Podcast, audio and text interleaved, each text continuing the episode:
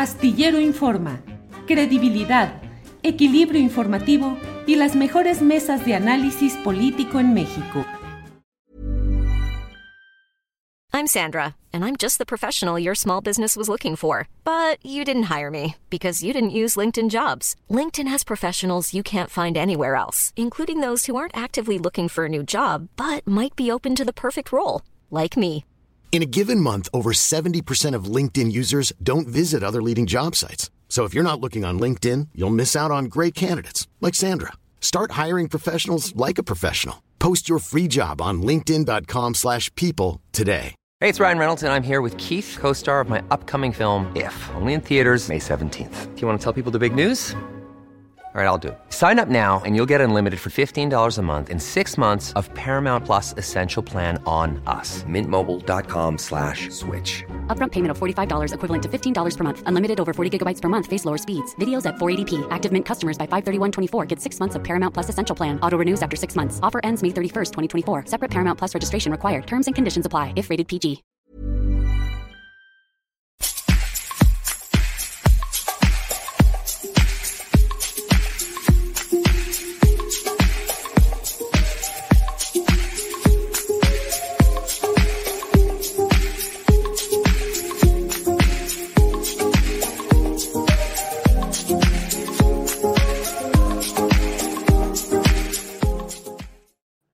Lunes 10 de enero de 2022, lunes 10 de enero 2022.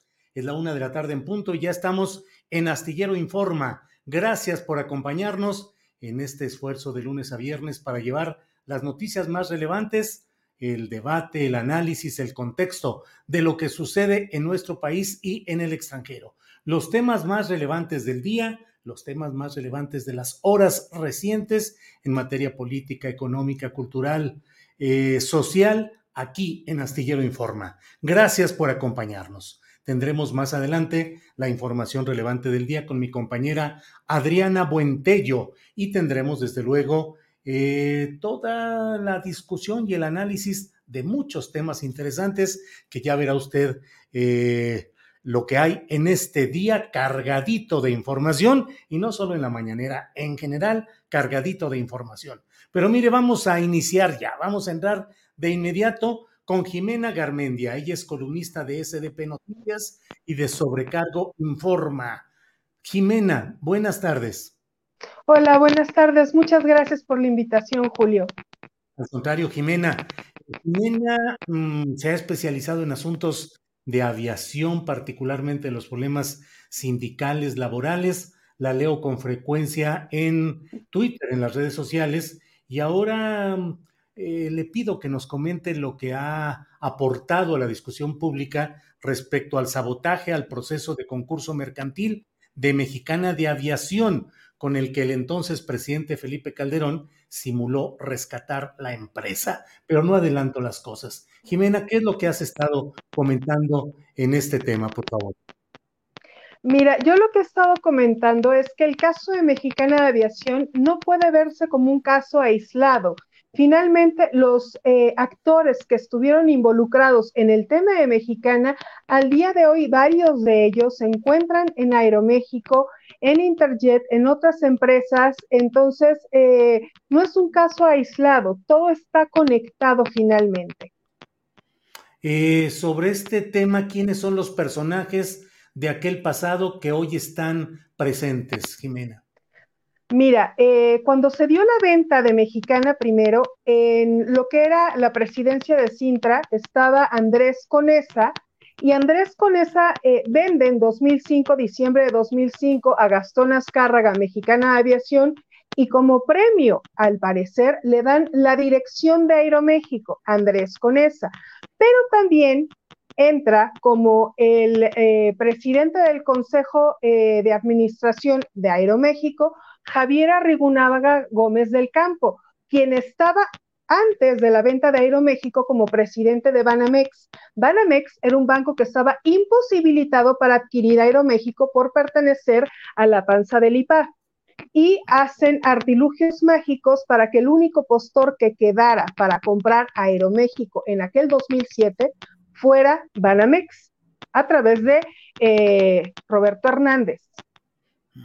Jimena, eh, Andrés Conesa La Bastida, eh, pariente, sobrino, entiendo, de sobrino. Francisco, sobrino de Francisco Labastida Ochoa, exgobernador de Sinaloa, priista relevante, el primer priista en ser derrotado al buscar la presidencia de la República en 2000 frente a Vicente Fox, y Felipe eh, Javier Arrigunaga Gómez del Campo, eh, como dices, pariente de Margarita Gómez Zavala Gómez del Campo, y con Aeroméxico, que en aquellos tiempos, Jimena, pareció un premio al grupo que impulsó desde el ámbito empresarial la campaña publicitaria contra López Obrador y que luego ese grupo se quedó también con Aeroméxico, Jimena.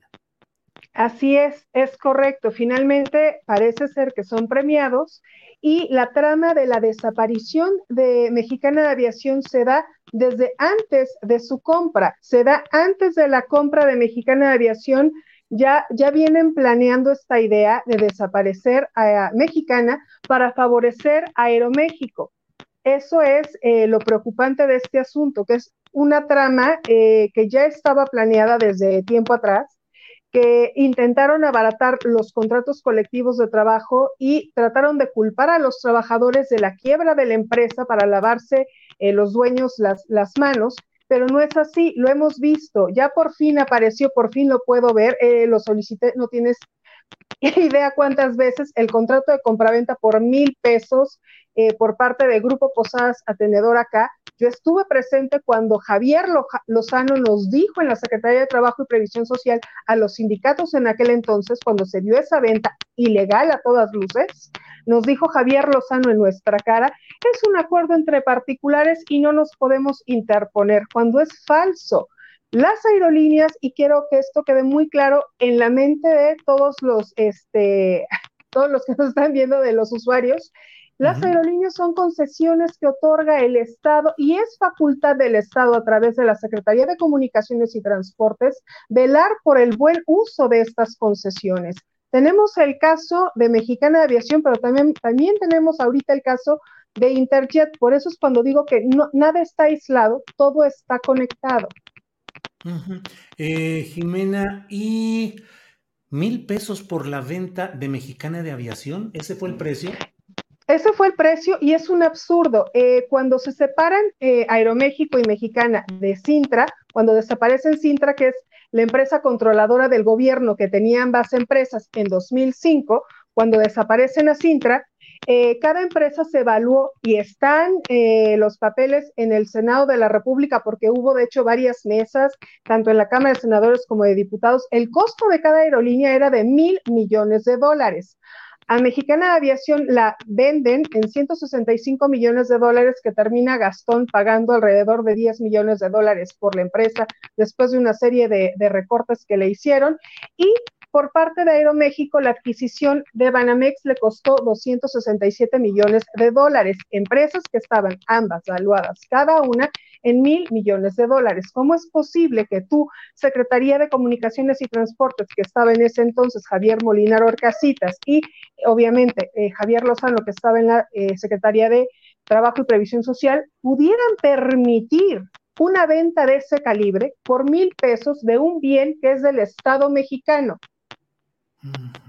Jimena, y impunidad absoluta. Eh, Gastón Azcárraga tranquilo. Y los que participaron en todas estas operaciones, ¿no ha habido ninguna acción legal en contra de ellos? Eh, no ha habido ninguna acción legal porque cuando salen, o consecuencia legal, porque acciones legales he oído por parte de los sindicatos, sobre todo, quienes han estado, este, ASPA ha sido muy enfático en eh, señalar a Gastón Azcárraga, Aquí el grave problema es la impunidad en la que se mueven todos estos personajes y como lo digo, no es un tema aislado. Tenemos al día de hoy un personaje prófugo de la justicia, que es Miguel Alemán Magnani, que está en Francia, que está en París y eh, dejó al garete a más de 5 mil trabajadores, más de 5 mil familias que al día de hoy no tienen un sustento porque cerró, cerró Interjet, así, la nada. O sea, ah, sigue habiendo, sigue continuando esta andanada de tropelías con estos empresarios. Mexicana de aviación vendida por mil pesos, dejando a centenares de personas, de trabajadores en una indefinición, en el abandono, sin empleo, eh, Interjet abandonado, con trabajadores también abandonados a su suerte, y ahora Aeroméxico también en problemas de diversa índole. ¿Qué pasa finalmente? ¿Qué ha sido todo esto, Jimena? Un embrollo, un batidillo de intereses, de corruptelas que han beneficiado a unos cuantos eh, usando la riqueza nacional de las concesiones aeroportuarias? Exactamente, es una suma de, todo lo que tú mencionas, porque precisamente eh, solamente hay unos cuantos beneficiarios de las concesiones que otorga el gobierno, que se están enriqueciendo a costa de las concesiones que el gobierno está otorgando sacrificando a los trabajadores, sobreexplotándolos. Me, me, comentaban, ¿cómo es posible que Aeroméxico haya tenido tantas cancelaciones y Viva y Volaris no? ¿Cuál es ¿Cuál es el factor que los empleados de Viva y de Volaris no se enferman? No, también hay contagios. Aquí el grave problema que se dio en estos últimos días con la empresa eh, de Aeroméxico es que por el tema del capítulo 11 en el cual está inmerso, recortó un montón de trabajadores de tráfico, más de mil, y solamente recontrató vía outsourcing para la temporada alta personal de tráfico. Entonces, eh, están rebasados, les falta personal de tierra y esta es consecuencia de una mala administración. Yo lo he dicho y lo he escrito, de hecho, en varias columnas y lo he mencionado. ¿Qué ha hecho Aeroméxico durante los más de 10 años que Mexicana de Aviación dejó de volar para que esté ahorita dentro de un capítulo 11? ¿Qué hizo cuando le allanaron el camino para que fuera el monopolio que al día de hoy sigue siendo? Porque hasta el día de hoy es la única aerolínea que vuela a los continentes asiáticos, asiático y europeo la única aerolínea, ni Viva Aerobús, ni Volaris, ni en aquel entonces todavía Interjet, volaban ni a Europa ni a Asia. Jimena, ¿qué hizo en su momento Felipe Calderón cuando llegó a Los Pinos frente a todo, esta, todo este batidillo respecto a líneas aéreas? Mira, lo que hizo él, me queda muy claro, fue eh, beneficiar este, a sus familiares, fue decirnos a nosotros, eh, y eso nos lo dijo en, Los Pinos, en un desayuno que tuvimos con un sindicato, que el caso de Mexicana de Aviación era de un enfermo con cáncer que ya había hecho metástasis y que no tenía, este, ya no tenía curación, que nos resignáramos prácticamente. Em, Peña Nieto, ¿qué hizo? Ah, no, Peña Nieto, e, él, nadó de a muertito. el caso de Mexicana eh, se lo llevó de, a muertito, haciendo muchas mesas de negociación. Para paliar un poco el caso del desempleo, contrató a sobrecargos, a pilotos, a personal de tierra, los contrató en Aeroméxico, esa persona mexicana se fue a volar a Aeroméxico, pero hasta ahí yo le he solicitado y lo solicité este año pasado en mi cartita a Santa Claus, Andrés Manuel, que en el caso de los jubilados de Mexicana de Aviación, que son menos de 600, que no tienen acceso a la jubilación por parte del Seguro Social por una cuestión de edad y del contrato colectivo como lo tenían, se jubilaban muy jóvenes, alrededor de los 42 años, 46, todavía tenían 20 años más para tener que pagar el Seguro Social y poder acceder a la pensión por el Seguro Social. Yo lo que le pido a Andrés Manuel es que este grupo de jubilados eh, les condonen ese pago que falta al Seguro Social y que entren ya como jubilados cobrando en el seguro, porque de verdad es un grupo muy pequeño que se quedó sin la pensión de la empresa y sin la posibilidad de poder obtener una jubilación vía el Seguro Social. Jimena, ¿y los sindicatos? ¿Qué ha pasado con los sindicatos? ¿Han sido de verdad una instancia de defensa de los intereses de los trabajadores? ¿Se han coludido con autoridades? ¿Han sido omisos o han ido languideciendo ante la falta de resultados? Mira, yo creo que el sindicato más destacable aquí es ASPA, el sindicato de pilotos. A pesar de eh, todas las aristas que, que le podamos encontrar, ASPA ha sido muy serio en este tema y siempre ha querido sacar adelante el tema de Mexicana de Aviación. En el caso de los otros dos sindicatos, uno nada de muertito y el otro como que no ve ni oye ni hace absolutamente nada. Entonces han sido omisos, pero aquí lo preocupante es que sale Andrés Manuel en una mañanera a decir de un proyecto de una cooperativa de Mexicana. En ese proyecto, el INAES fue muy claro al decir que no podrían participar los sindicatos, que tendrían que ser eh, agremiados eh, naturales eh, de Mexicana de Aviación, o sea, trabajadores naturales de Mexicana que hayan participado en la empresa o que hayan trabajado. Y lo que estamos viendo es que este pasado domingo hubo una votación para la conformación ya del Consejo de Administración de esta cooperativa, donde están ya enquistados en cargos administrativos representantes sindicales del Sindicato de Tierras Santas y del Sindicato de Sobrecargos ASA. Entonces, para volverse esta cooperativa un negocio particular de dos sindicatos, que no rezarse el tema de los trabajadores de Mexicana de Aviación. Vaya, pues uh, Jimena, además de todo lo que estamos uh, viendo y lo que estamos uh, em, platicando de los detalles sindicales, administrativos, el gran problema hoy son tantas broncas que están pasando, claro, por el Omicron y claro, por la pandemia y mil cosas, pero de pronto pareciera convertirse en un caos la operación aeronáutica en México. Sí, lo que falta es que eh, en aras de, recortar y combatir la corrupción, yo creo que de una manera errónea o equivocada, eh, hicieron una serie de recortes en la Secretaría de Comunicaciones y Transportes que han traído como consecuencia desde la degradación de categoría 1, categoría 2, el caos que actualmente hay al día de hoy en la FAC, en Medicina de Aviación, por la falta de exámenes y licencias al personal eh, aéreo. Hay una corrupción incrustada en esa eh, área que no han podido combatir eh, totalmente. Sigue habiendo venta de exámenes, sigue habiendo venta de licencias y eso es muy preocupante que se siga dando. Bien, Jimena, pues estaremos atentos a ver qué es lo que sucede en todo esto, que creo que va a seguir uh, produciendo información y hechos relevantes. ¿Cuál es tu perspectiva? ¿Crees que esto se resuelva, se embrolle o quede como un problema más de esos que se les va eh, pasando el tiempo, el tiempo y finalmente ni hay justicia, ni hay soluciones y eficacia hacia el público? Mire, yo soy como Benito Pérez Galdós en Miau, soy pesimista. Creo que esto finalmente va a seguir, va a seguir, o sea, se va a seguir sumando a los años y se va a ir diluyendo de la memoria colectiva y no va a haber una solución, porque ¿cómo es posible que después de 10 años los responsables eh, de la debacle de Mexicana Aviación sigan libres? que a esto le sumemos el caso de Interjet y los responsables sigan libres, que en el caso de Aeroméxico, esta mala administración que tiene la empresa, no haya un llamado de atención por parte de las autoridades y lo pongan en orden. Yo creo que eh, lamentablemente se va a ir diluyendo porque va a haber otros temas que van a acaparar el ámbito este, de, la, sociedad y, bueno, nos vamos a diluir lamentablemente como muchos otros casos. Bueno, Jimena, pues nos toca como periodistas seguir señalando, seguir insistiendo, seguir informando, aportando datos, documentos, pruebas. Jimena, muchas gracias por la oportunidad de platicar contigo y seguro volveremos sobre este tema un poco más adelante. Gracias por la invitación, saludos.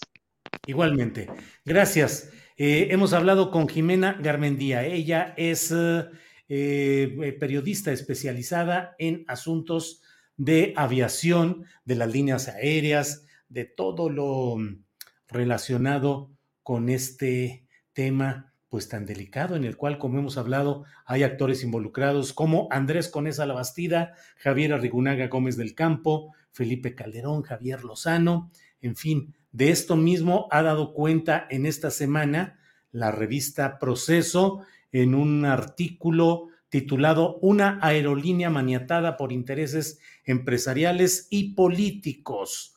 Durante el concurso mercantil de Mexicana de Aviación, el gobierno de Felipe Calderón torpedeó a grupos de, de inversión interesados en rescatarla y maniobró para entregar en préstamo, entre comillas, muchas de sus rutas y slots a otras compañías aéreas. Bueno, en unos segunditos más vamos a hablar ya sobre otra parte de nuestro programa. Tenemos concertada una cita para hablar eh, sobre este tema que ha tenido mucha difusión debido a, los, um, a la aparición de este personaje comediante eh, Chumel Torres eh, promoviendo una marca de entrega de servicios de comida a domicilio. Y bueno, pues esto ha generado mucho, mucha ruido, entre otras cosas debido a que pues se ha señalado a Chumel Torres de actos de discriminación racial, y ello ha provocado que muchas personas se desconecten de la aplicación de Rappi en protesta por la utilización de la figura de Chumel Torres como promotor de este servicio de alimentos por aplicación de Internet. Vamos a hablar en un ratito más con ah, eh, dos ah, miembros de eh, este trabajo, porque yo creo que lo importante ni siquiera es solamente la repulsa o el apoyo que merezca Chumel Torres y la repulsa o el apoyo que merezca Rappi en particular, sino sobre todo el tema de lo que está detrás, los servicios, el trabajo que realizan eh, miles de personas en un sistema laboral injusto y de ello vamos a hablar precisamente. Está con nosotros Sergio Guerrero, él es secretario general de la Unión Nacional de Trabajadores por Aplicación. Sergio, buenas tardes. ¿Qué tal? Buenas tardes, Julio. ¿Cómo estás? Un gusto estar acá. Igualmente, gracias. Sergio. Como le digo, secretario general de la Unión Nacional de Trabajadores por Aplicación. Entiendo que solo por teléfono estará Eric Gómez, que es repartidor de Rappi. Pero bueno, Sergio, ¿qué hay más allá de, Chumel y más allá de Rappi en este caso? ¿Qué hay detrás? Ya lo hemos platicado en otras ocasiones, pero ¿cómo avanza, cómo sigue este sistema de trabajo por aplicaciones? Sí, pues mira, nosotros, a nosotros no nos, no nos sorprendió que Chumel apareciera en la publicidad de, de Rappi, ¿no?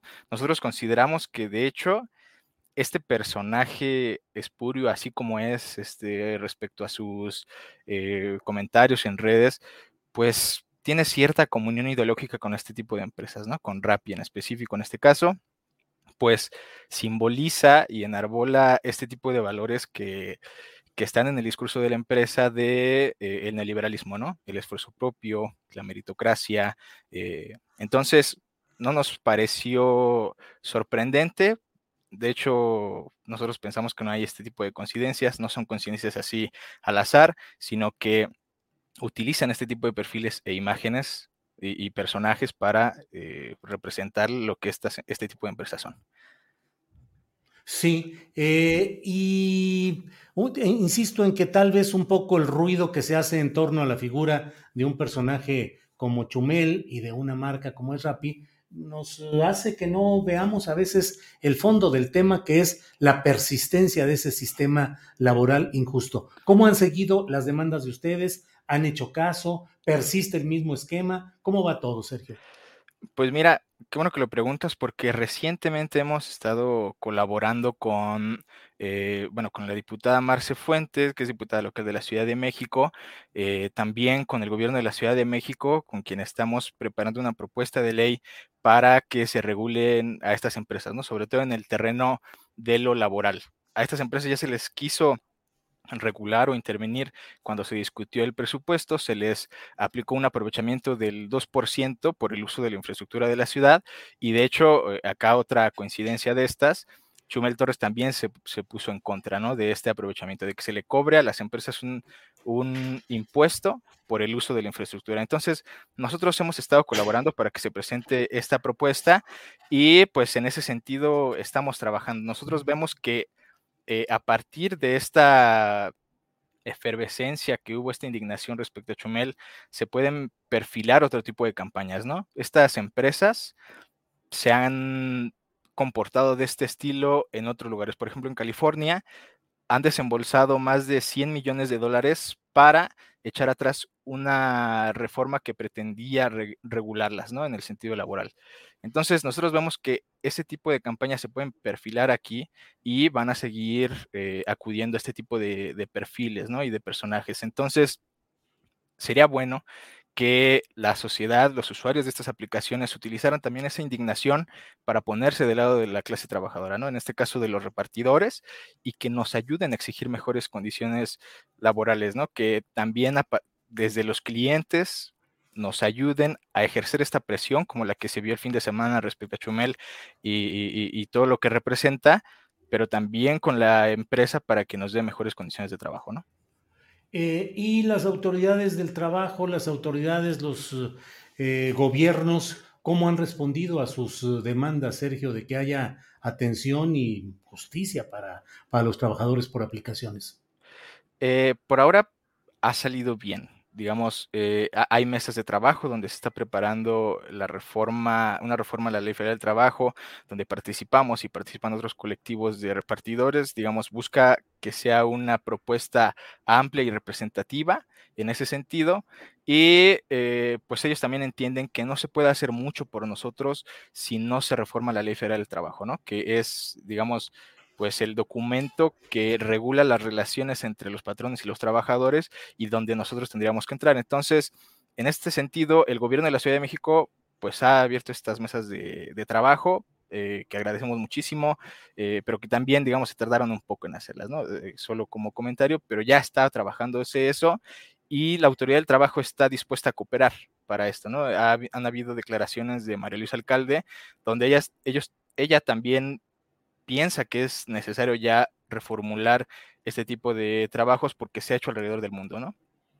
Sergio, y insisto, la campaña esta pues se centró en un personaje de la comedia política y una marca específica, pero pues ahí anda Uber, Didi, yo cada que utilizo eh, los servicios de transporte con ellos, me platican las jornadas exhaustivas de trabajo que tienen, los... Uh, anzuelos o premios que les dan para que se mantengan horas después de lo normal de las ocho horas, para que los premian si consiguen determinado número de viajes, en fin, ¿cómo sigue? ¿Cuáles son los principales rubros en los que se da el trabajo por aplicaciones en México?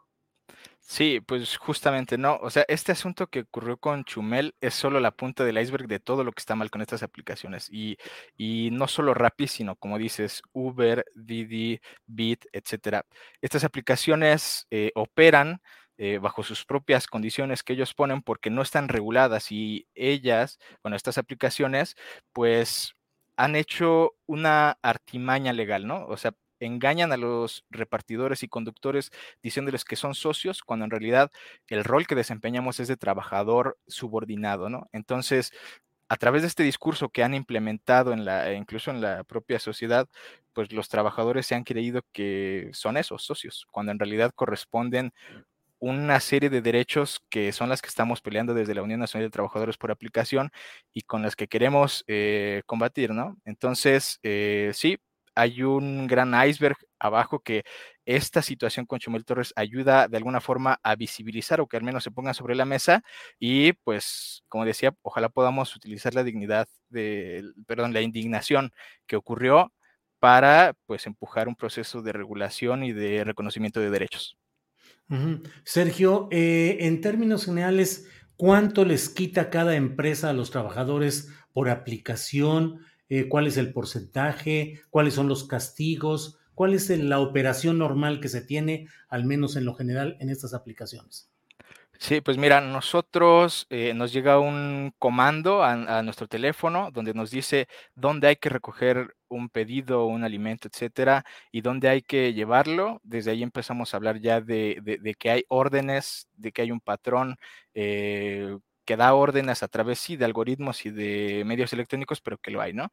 Entonces nosotros lo llevamos y de lo que ustedes pagan como consumidores, eh, pues a nosotros se nos da tal vez un, por parte de la aplicación, se nos da un 30%, ¿no? De eso se nos cobra a nosotros IVA y también ISR, ¿no? A partir del 2019 con una miscelánea fiscal, donde eh, decidieron que era necesario eh, cobrarle impuestos a las aplicaciones. Sin embargo, pues estas aplicaciones, en lugar de, pagar de, sus utilidades estos impuestos, transfieren el costo a los repartidores. Entonces, a cada repartidor se le cobra IVA y también ISR. Pero además, se nos cobra eh, un porcentaje por uso de la aplicación, es decir, nos cobran por trabajar, ¿no? Nos cobran por usar su aplicación, por repartir en ella.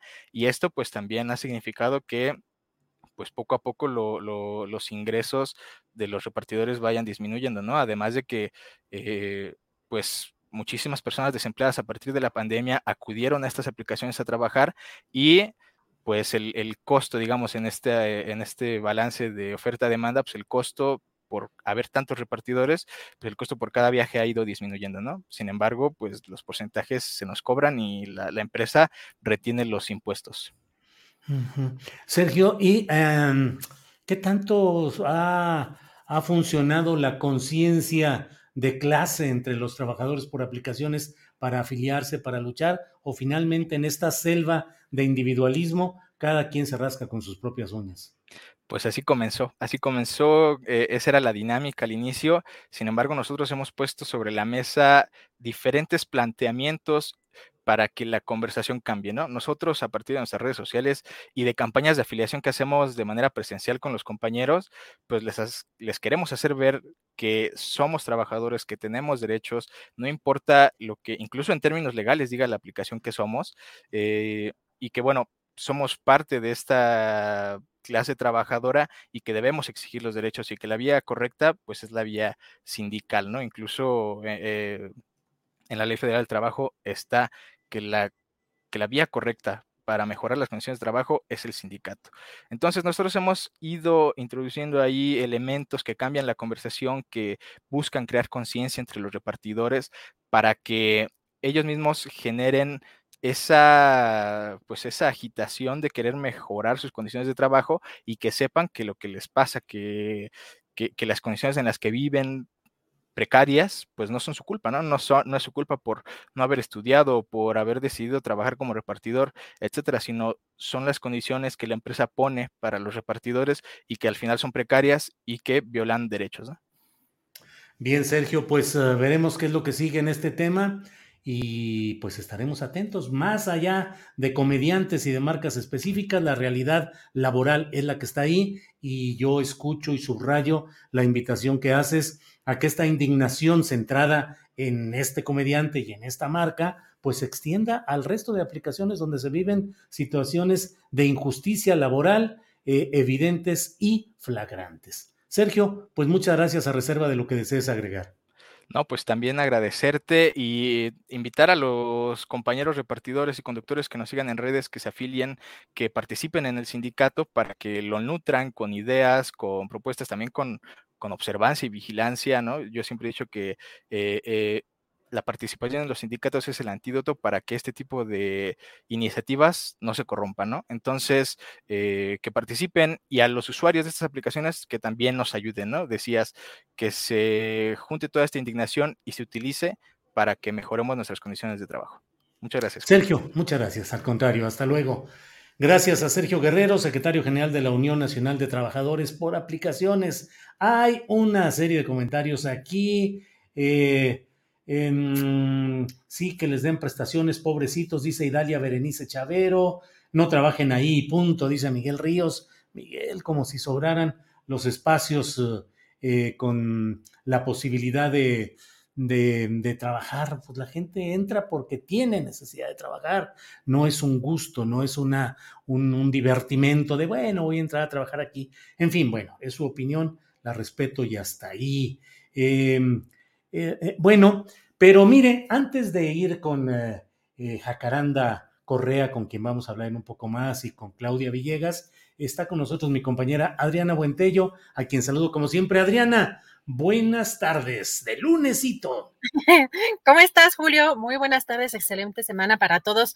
Híjole, Julio, cuánta información hay por todos lados. Está bien movido este año, este inicio de año, y sobre todo con este pues incremento en los contagios por, por esta nueva variante de Omicron y que más adelante tendrás una interesante entrevista con el doctor Héctor Frisby. Pues hay muchas dudas de, de la audiencia y vamos a comentar, Julio, el día de hoy algunos temas relevantes de la conferencia mañanera, Julio, porque pues sí hay eh, pues estos encontronazos en, en, la política y sobre todo a raíz del fin de semana, ves que hubo varias entrevistas que dio el senador Ricardo Monreal, y pues algunos dichos polémicos, pero eh, particularmente Hoy en la conferencia mañanera, el reportero del periódico Reforma le hizo esta pregunta al presidente sobre la entrevista que dio Ricardo Monreal respecto a que pues, los radicales van a acabar con el país.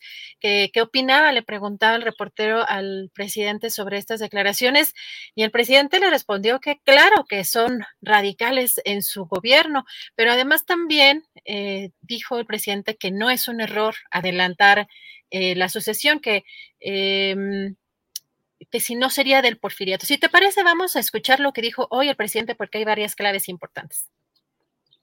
Somos radicales nosotros. Por la palabra radical viene de raíz. Y nosotros queremos arrancar de raíz al régimen corrupto, de injusticias y de privilegios. Claro que somos radicales. Nada se logra, y esto aplica en México y en todo el mundo, nada se logra con las medias tintas, con el centrismo,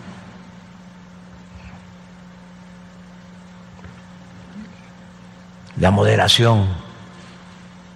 Moderados no eran más que conservadores, más despiertos. ¿No? Porque no adelantarla es el porfiriato. Así era antes. Los tapados, las decisiones de élite bueno, Julio, ¿cómo ves?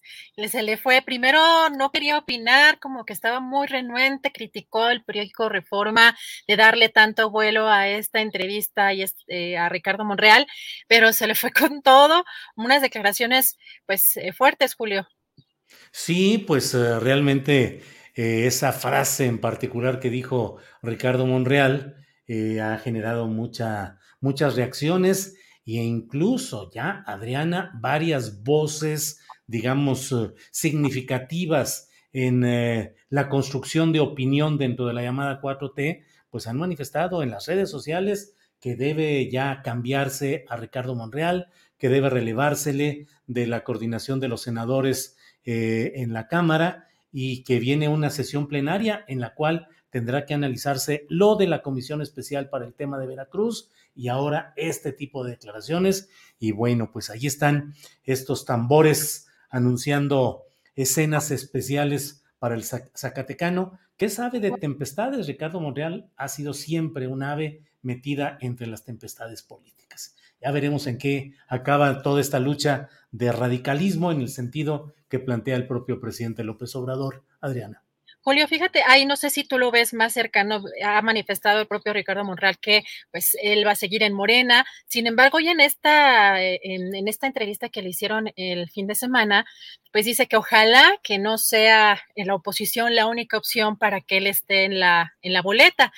No sé si cada vez está pues eh, eh, tomando un rumbo diferente, pero hasta en el tema del papel de las reformas este, que está esperando el presidente López Obrador, pues quizá tenga un papel más relevante el propio secretario de Gobernación que Ricardo Monreal, Julio. Así que pues vamos a ver este tema bien, bien polémico que pues hoy generó una, pues una reacción del presidente pues, de, esta forma.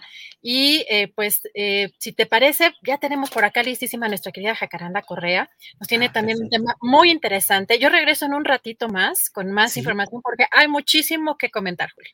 Así es, así es. Gracias, Adriana. Y bueno, como lo ha dicho Adriana Buentello, vamos ya con Jacaranda Correa, periodista y conductora de Canal 22, removiendo neuronas con Jacaranda Correa. Jacaranda, ¿cómo estás? Buenas tardes. Hola, querido Julio, ¿cómo estás? Aquí con esta fría mañana en la, Ciudad de México.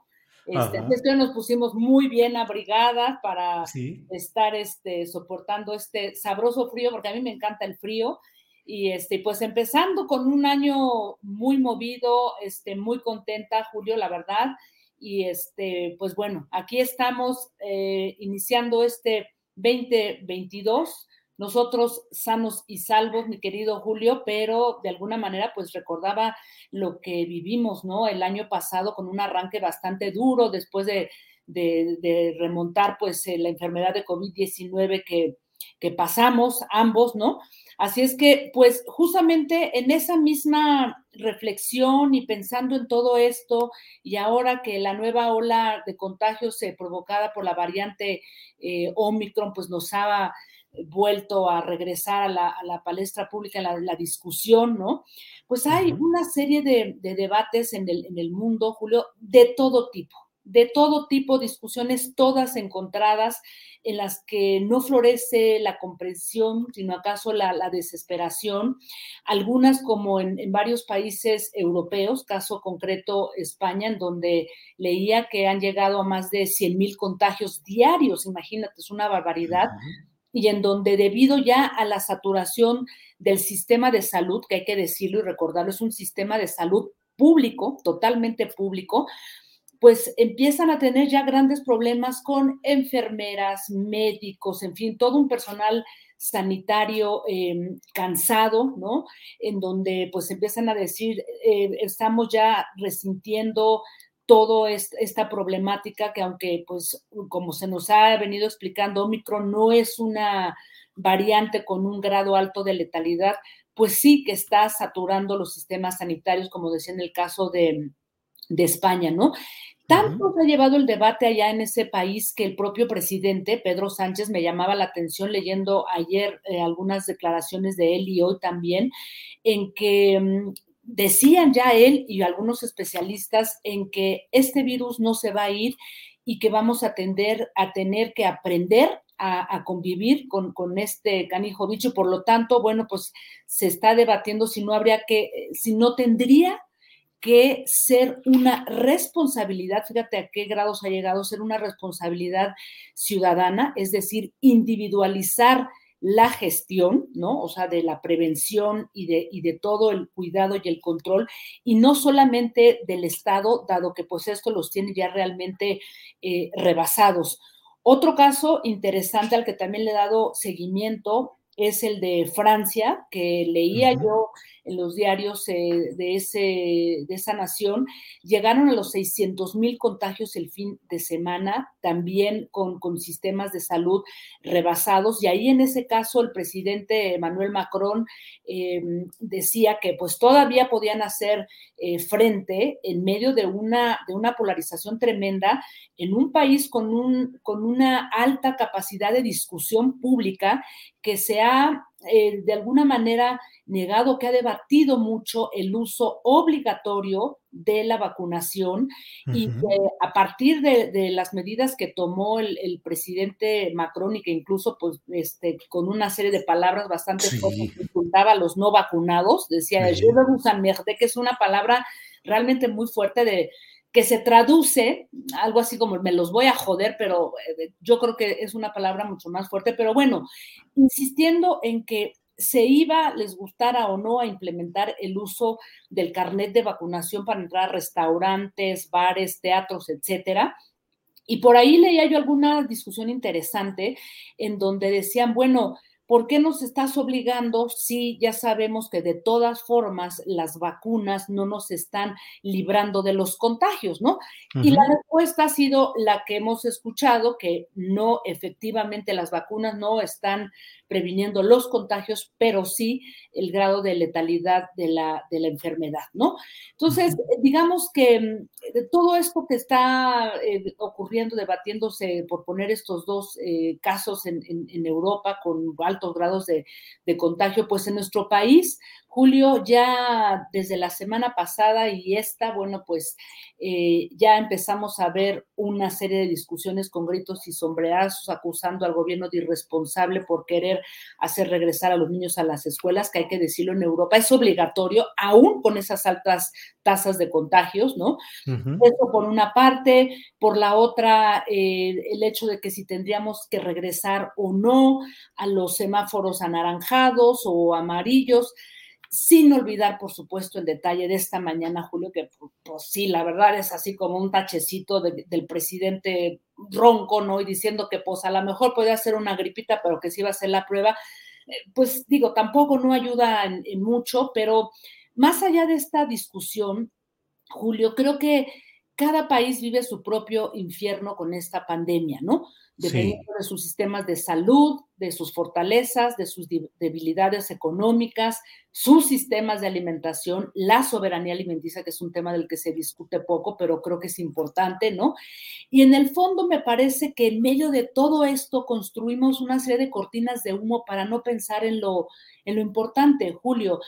No podemos olvidar, y esto sí quiero subrayarlo, de cómo ha ido mutando el virus de SARS-CoV-2 y cómo llegamos a esta cuarta o quinta ola, dependiendo del país, por la variante Omicron altamente em, contagiosa.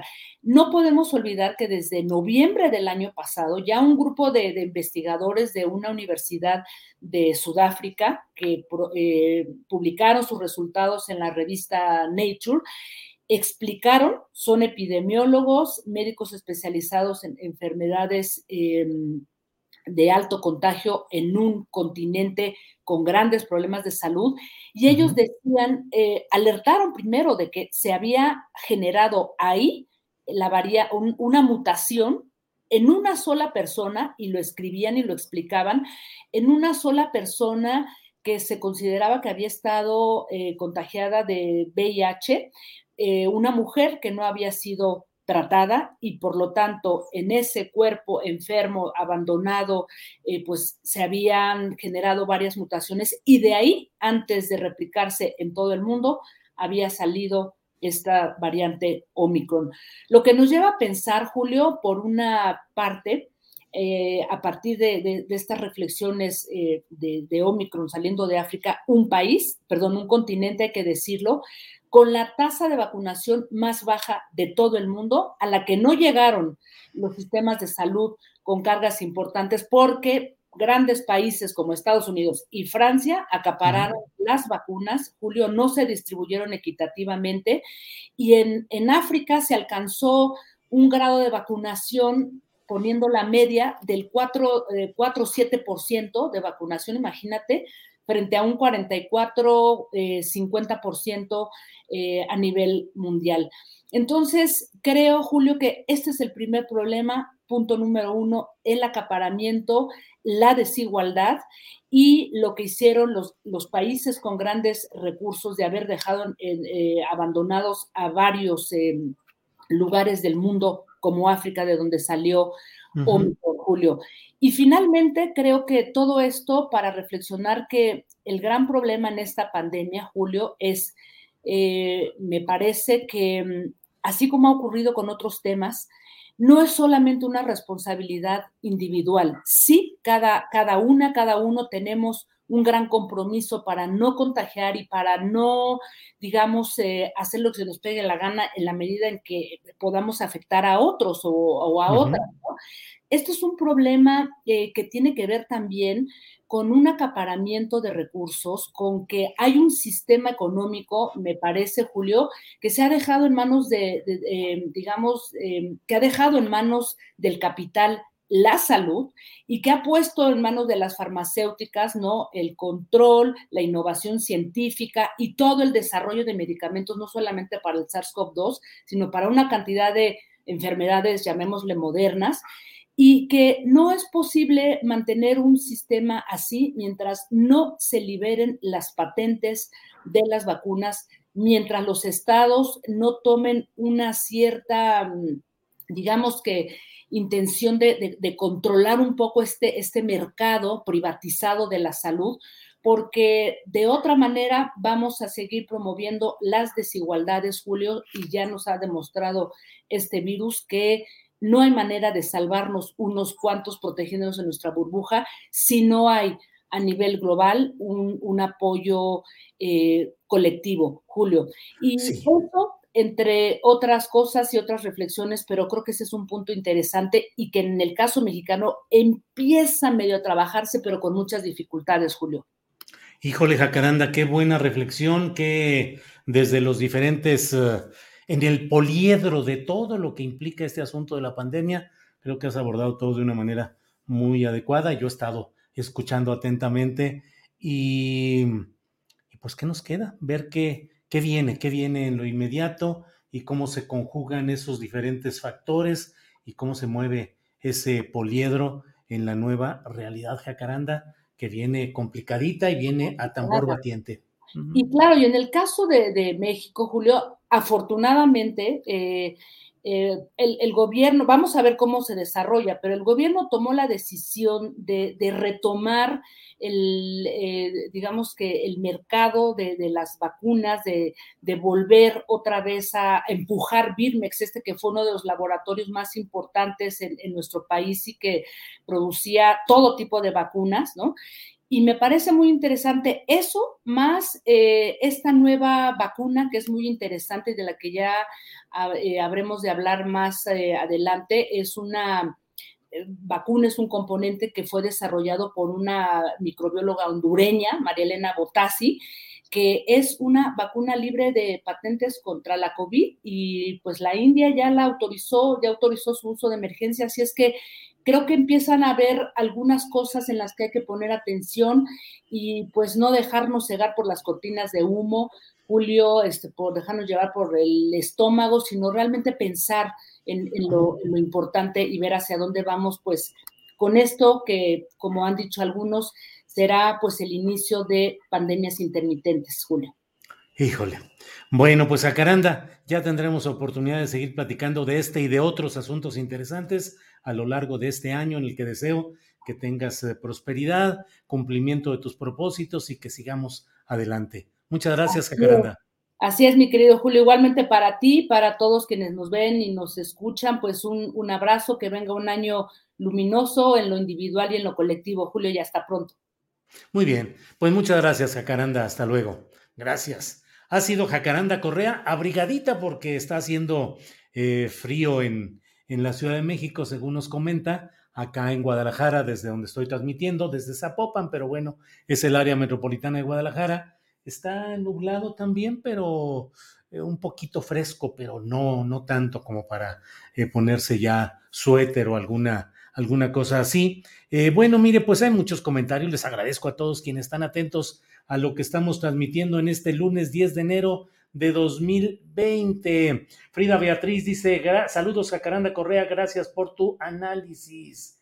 Em, eh, las únicas ganadoras aquí son las grandes farmacéuticas, Pfizer, AstraZeneca, Moderna, Johnson Johnson, etcétera, nos dice Red John, a quien enviamos saludos a Red John. Em, bueno, en Grupo Salinas también se dice que son socios, ja, ja, ja, dice Sargo. Eh, activar el sistema de preguntarse y analizar todo esto que dice, dice Angie Martínez. Bueno, pues son algunos de los comentarios que tenemos. Guerra dice, aquí siempre contaminado de bots fachos. Híjole, pues no sé. Eh, Rafael Navarro Mora dice, pero en Europa ya vacunaron a los niños. Aquí con Vaporrub y tecitos, dice Alcocer. Bueno, bueno, bueno. Pues eso tenemos. Gonzalo Villarreal dice, pura payasada chaira. Sí, por eso no hay medicamentos de cáncer. Bueno, voy leyendo cómo va cayendo y sin mayor complicación, sin, sin seleccionar nada de lo que ahí se está dando. Em, andamos con problemas de transmisión. Otra vez hoy ha habido alguna intermitencia o algún ruidito, algunas eh, en el manejo de las eh, cuentas de las eh, Claudia Villegas, ya estamos aquí. Yo estaba apenas platicando. Ya estás por ahí, Claudia. Buenas tardes. Hola, Julio. Buenas tardes. ¿Cómo están? Bien, Claudia, eh, con problemitas técnicos, pero ya estamos aquí puestos. Eh, que primero que nada, mis mejores deseos para este año. He visto lo que estás haciendo con Revista Fortuna, es decir, lo he visto con frecuencia, pero ahora he visto ya varias alianzas interesantes la última con la lista eh, que va a permitir una mayor difusión y reproducción de sus contenidos. Así es que te felicito y deseo que este año vaya viento en popa aún más la revista Fortuna y el periodismo que tú realizas, Claudia. No, pues al contrario, Julio, muchísimas gracias. Para nosotros en Revista Fortuna, pues una de las alianzas más importantes es la de poder estar aquí con tu audiencia. Muchísimas gracias por tus buenos deseos.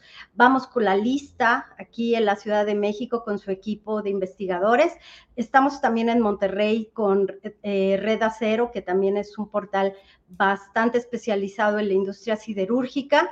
Y bueno, pues Julio, aquí preparándonos para comentarte qué ha sucedido con la economía en estas últimas horas, porque nos gusta traerte lo más fresco que está pasando. Hoy los mercados, Julio, mercados financieros, se tiñen de rojo contrario al optimismo que tenían frente a Omicron, hoy el tema de la inflación, de lo que va a hacer la Reserva Federal en las próximas semanas con las tasas de interés, es la gran incógnita porque pues ellos también necesitan seguir generando empleos, pero tampoco quieren sobrecalentar a la economía, ya no tienen como lo tuvieron los últimos dos años la opción de seguir inyectando dinero. Y lo que importa para México, Julio, si me permites, es comentarte pues lo que es el cotilleo, la verdad, entre pasillos, lo que está pasando en el Banco de México después de que se dio a conocer en las minutas del Banco Central que hay un serio diferendo sobre lo que debe ser la política monetaria. Si la queremos para controlar la inflación, Julio, o la queremos para proteger las finanzas públicas, que no es otra cosa que el dinero que tiene el gobierno para servir la deuda y que como sabemos, pues está en niveles de 50.1, 50.3 respecto al PIB. Aquí lo interesante, y como dicen Julio, el diablo está en los detalles, es que cualquier incremento en las tasas de interés, cualquiera, no solo restringe de alguna manera, Julio, el asunto de la liquidez para que usemos nuestra tarjeta de crédito, sino que, Julio, de manera importante, afecta la capacidad que tiene el gobierno para pagar su deuda y esto podría generar un déficit fiscal, Julio. Ahí la información que, me parece muy relevante, sobre todo porque el 15 de diciembre fue la última junta de gobierno en donde participó Alejandro Díaz de León. Híjole, Claudia, son muchos esos temas y afortunadamente con la precisión profesional que te caracteriza, nos mencionas todo esto que está sucediendo. Una discusión de fondo porque finalmente hay una nueva integración del Banco de México con una nueva orientación, no sé si ideológica, pero cuando menos una nueva orientación en el sentido de qué hacer desde ese que es el Banco Central de nuestro país, el rector de la economía en esos, en esos, en esos terrenos. Y abajo, entre, entre quienes consumimos, quienes somos simplemente eh, ciudadanos que estamos acudiendo a los mercados cotidianamente, eh, pues eh, la elevación de precios, la inflación. hoy un diario capitalino publica que hay un aumento del 40%, cuarenta y tantos en el material de construcción. En fin, el mundo entero en una situación complicada y nuestro país nuevamente en esos riesgos, Claudia. Así es, Julio. Bueno, también en la revista Fortuna dábamos a conocer una mala noticia que finalmente se confirmó el fin de semana, de acuerdo con reportes eh, en los diferentes mercados y distribuidores. El precio del pollo aumentó y el precio del pollo es una de las proteínas que más consumimos los mexicanos, aumentó fuerte. Eh, no, no te tengo el dato preciso, pero sí aumentó, por ejemplo, entre 5 y 10 pesos, dependiendo del tipo de, pollo que, que se compre.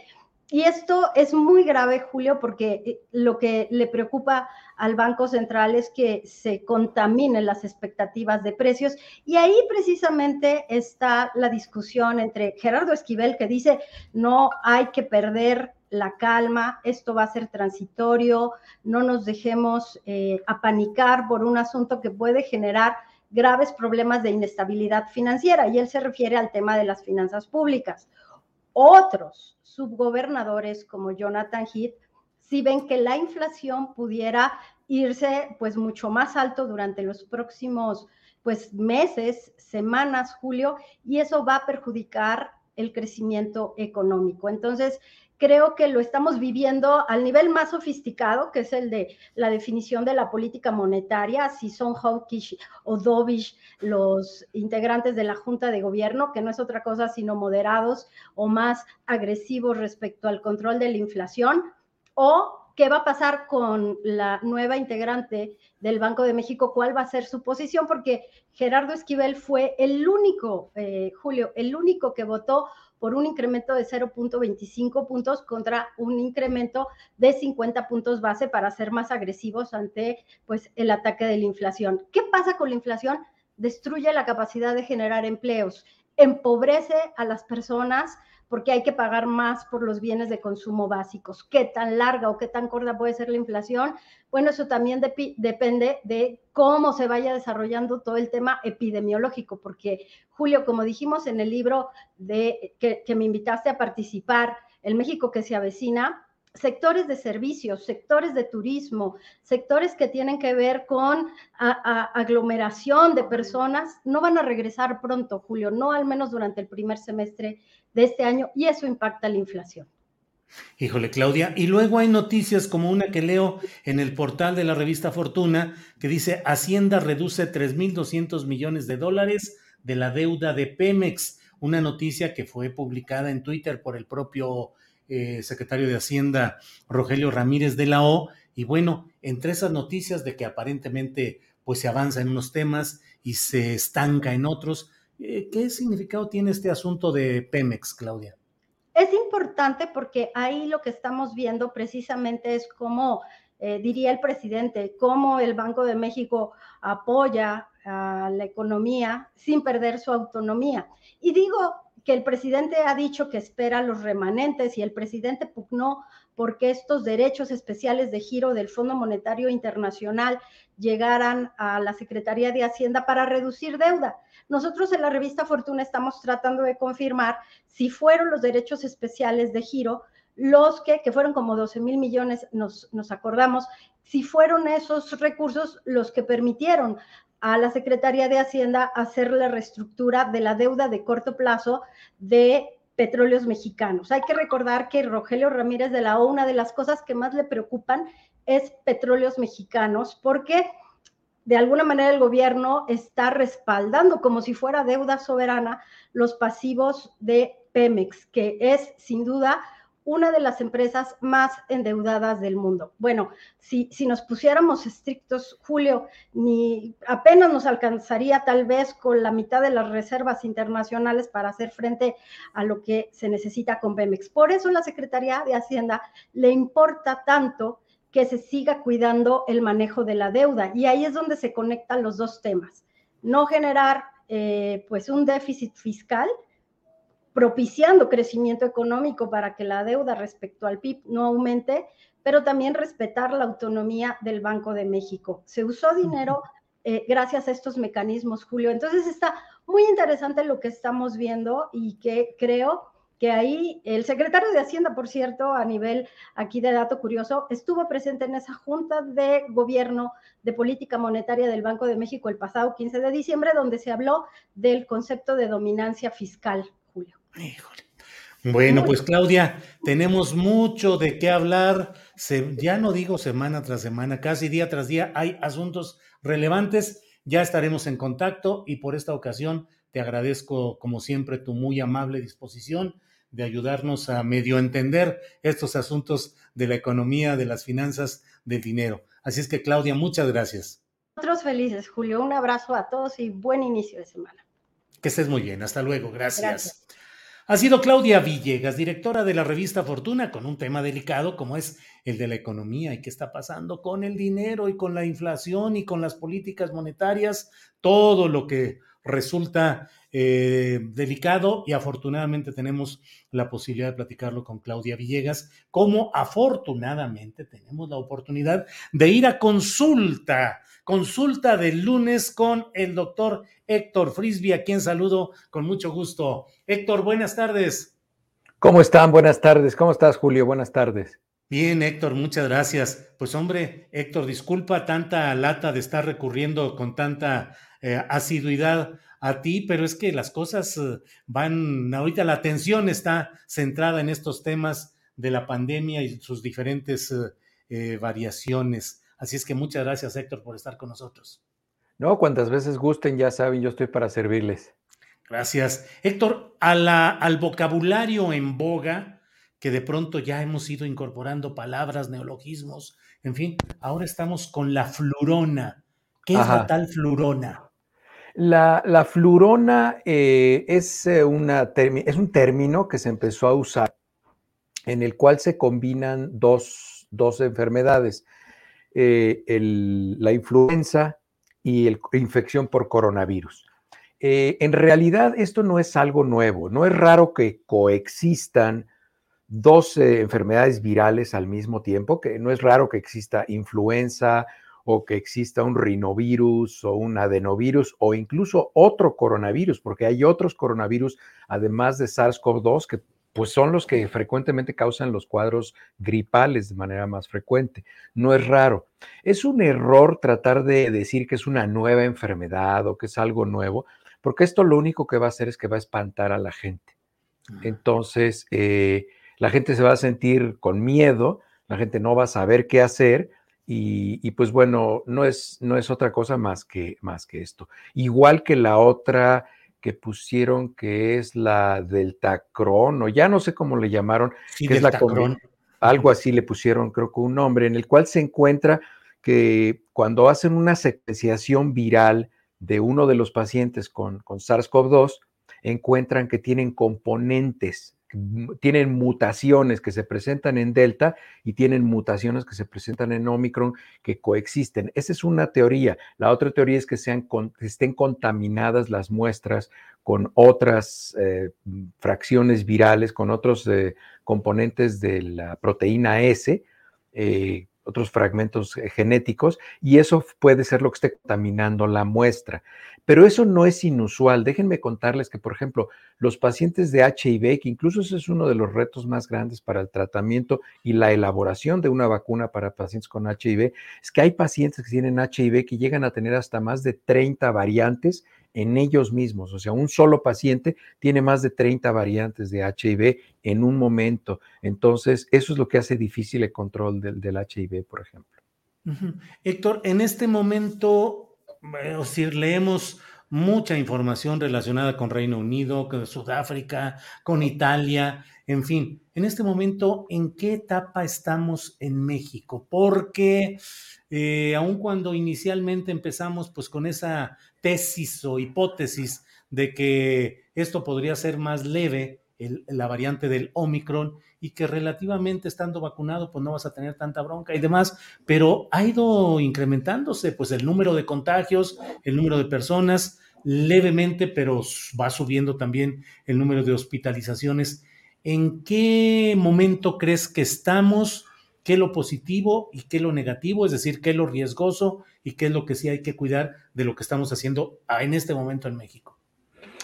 Eh, eh, es por, esta razón, justamente por esta razón, es muy importante que la gente tenga información confiable. Eh, la variante Omicron es una, una, variante que hemos visto que causa una enfermedad menos grave, es cierto, eso es cierto. se transmite de manera más eficiente, tiene más afinidad por los receptores de angiotensina 2, también es cierto. Pero el decir que es una enfermedad menos grave o que causa enfermedad menos grave eso lo único que ocasiona es que la gente se confíe.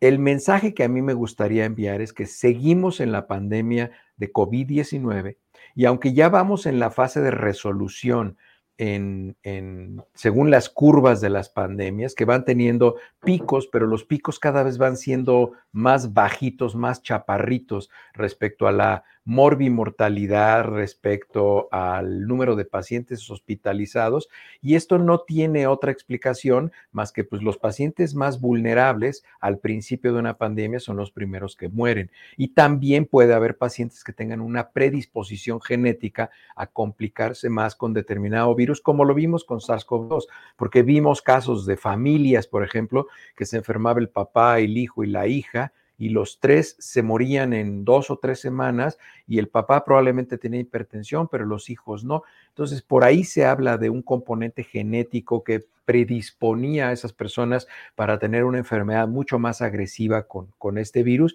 lo cual sucede con algunos virus, no es el único virus con el que sucede. Entonces, en este momento, ¿en qué momento de la pandemia estamos? Pues estamos en el momento que estamos en el cuarto, el quinto pico de la pandemia, que van a ser mucho menores en gravedad, pero es muy importante que la gente se siga cuidando y siga teniendo precauciones, que no se vaya a confiar. Ya no estamos en la primera y en la segunda, este, en el segundo pico, que eran los momentos más difíciles. Ahorita lo que nos preocupa más, como ya lo he comentado, son las secuelas, es decir, a los pacientes que nos ha dado COVID, como a ti o a mí, este, pues que nos tardamos en recuperarnos y seguimos con fatiga y a veces nos duele la cabeza y notamos que se nos olvidan mucho más las cosas, entre que, bueno, ya no tenemos 15 abriles, este, pero le echamos la culpa también al COVID porque notamos un deterioro en nuestra capacidad de memorizar, en nuestra capacidad de pensar, porque sí, COVID sí genera un deterioro neurológico.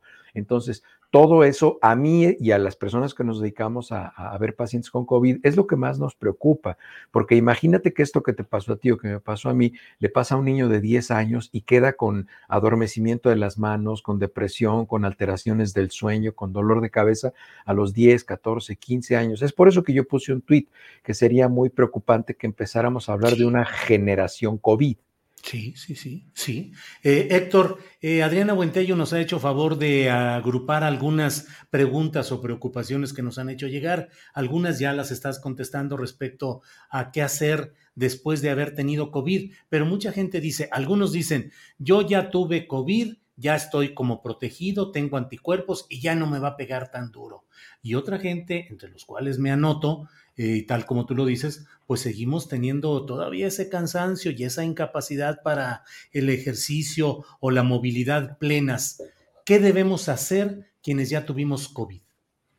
Pues mira, las recomendaciones que hay es dependiendo de cuál sea el síntoma que tienes. Por ejemplo, si todavía se te sigue dificultando el sabor y el olor de los alimentos, lo que se recomienda es la utilización de esencias aromáticas, por ejemplo. Si aún lo que sigues teniendo es debilidad muscular, pérdida de la sensibilidad en algunas partes del cuerpo, luego hay pacientes que tienen puntos en los cuales no les no sienten o sienten de más, eso se llama hiperestesia, es decir, sienten como si cuando te tocas la piel, pero sienten como que les queman o como que les arde, eso se llama hiperestesia. Y ese también puede ser un síntoma. A esos pacientes, por ejemplo, se les recomienda, estaba leyendo una publicación, se les recomienda baños con agua fría el, bañarte con agua templada y al final poner agua fría un rato.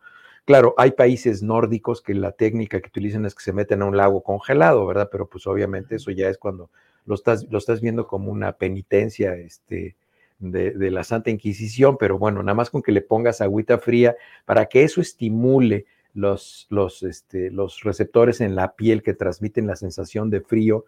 Eh, también se recomienda, por ejemplo, que los pacientes tomen componentes del complejo B, B1, B6 y B12, es lo que también se ha recomendado, pero no hay un tratamiento específico. Desde luego, si el paciente tiene dolor de cabeza, bueno, pues medicamentos para contraer el dolor de cabeza, pacientes que tienen trastornos de la motilidad intestinal, pues depende qué trastorno del movimiento intestinal tengan pacientes que tienen problemas respiratorios, que quedan con un poco de fibrosis pulmonar, pues terapia respiratoria que van con un inhaloterapeuta o un neumólogo, en fin, dependiendo de qué síntoma tenga, es lo que se necesita dar. No hay un medicamento que vaya a quitar esos, esos, esos síntomas, ¿no? Dependiendo de cuál sea. Héctor, ¿hay que hacerse estudios para ver si hay alguna secuela? Es decir, normalmente a uno lo dan de alta y dicen, bueno, ya, saliste, pero ¿hay que hacerse luego algún estudio específico? Eh, dependiendo de qué síntomas tienes. Por ejemplo, yo tengo dos pacientes aquí que quedaron con efectos de COVID y quedaron con miocarditis y con pericarditis y eso les causó trastornos del ritmo, eso les causó una arritmia. Y ambos tuvieron que ir con un electrofisiólogo a que les hiciera algo que se llama ablación, que es quemar los puntos del corazón donde se estaban produciendo los focos anormales de actividad cardíaca.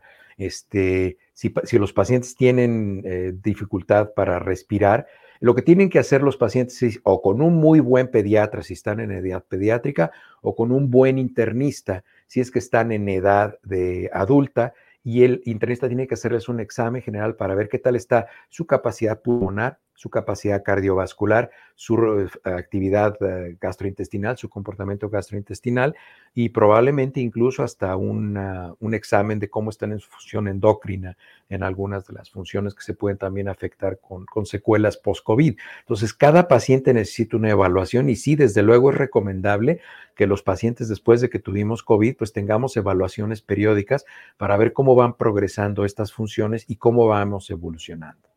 Héctor, eh, hay varias preguntas que sí me eh, te las planteo. Hay quienes dicen, si ya te dio Omicron, ¿ya no te van a dar las demás variantes conocidas en este momento?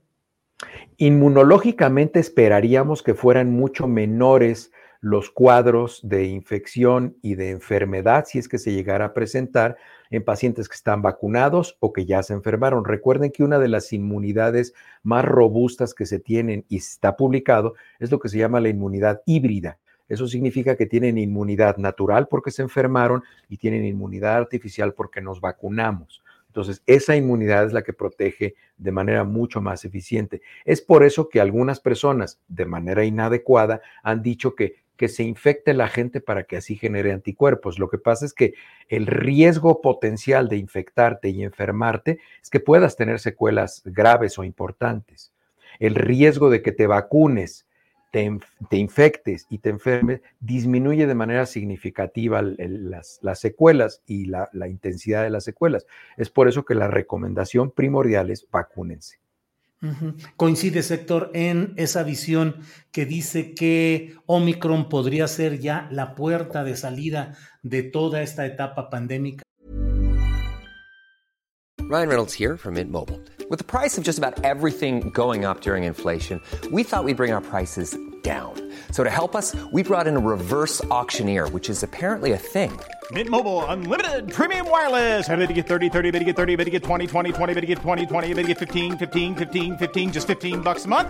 So, Give it a try at mintmobile.com/switch. slash $45 up front for 3 months plus taxes and fees. Promo for new customers for limited time. Unlimited more than 40 gigabytes per month slows. Full terms at mintmobile.com. Hiring for your small business? If you're not looking for professionals on LinkedIn, you're looking in the wrong place. That's like looking for your car keys in a fish tank.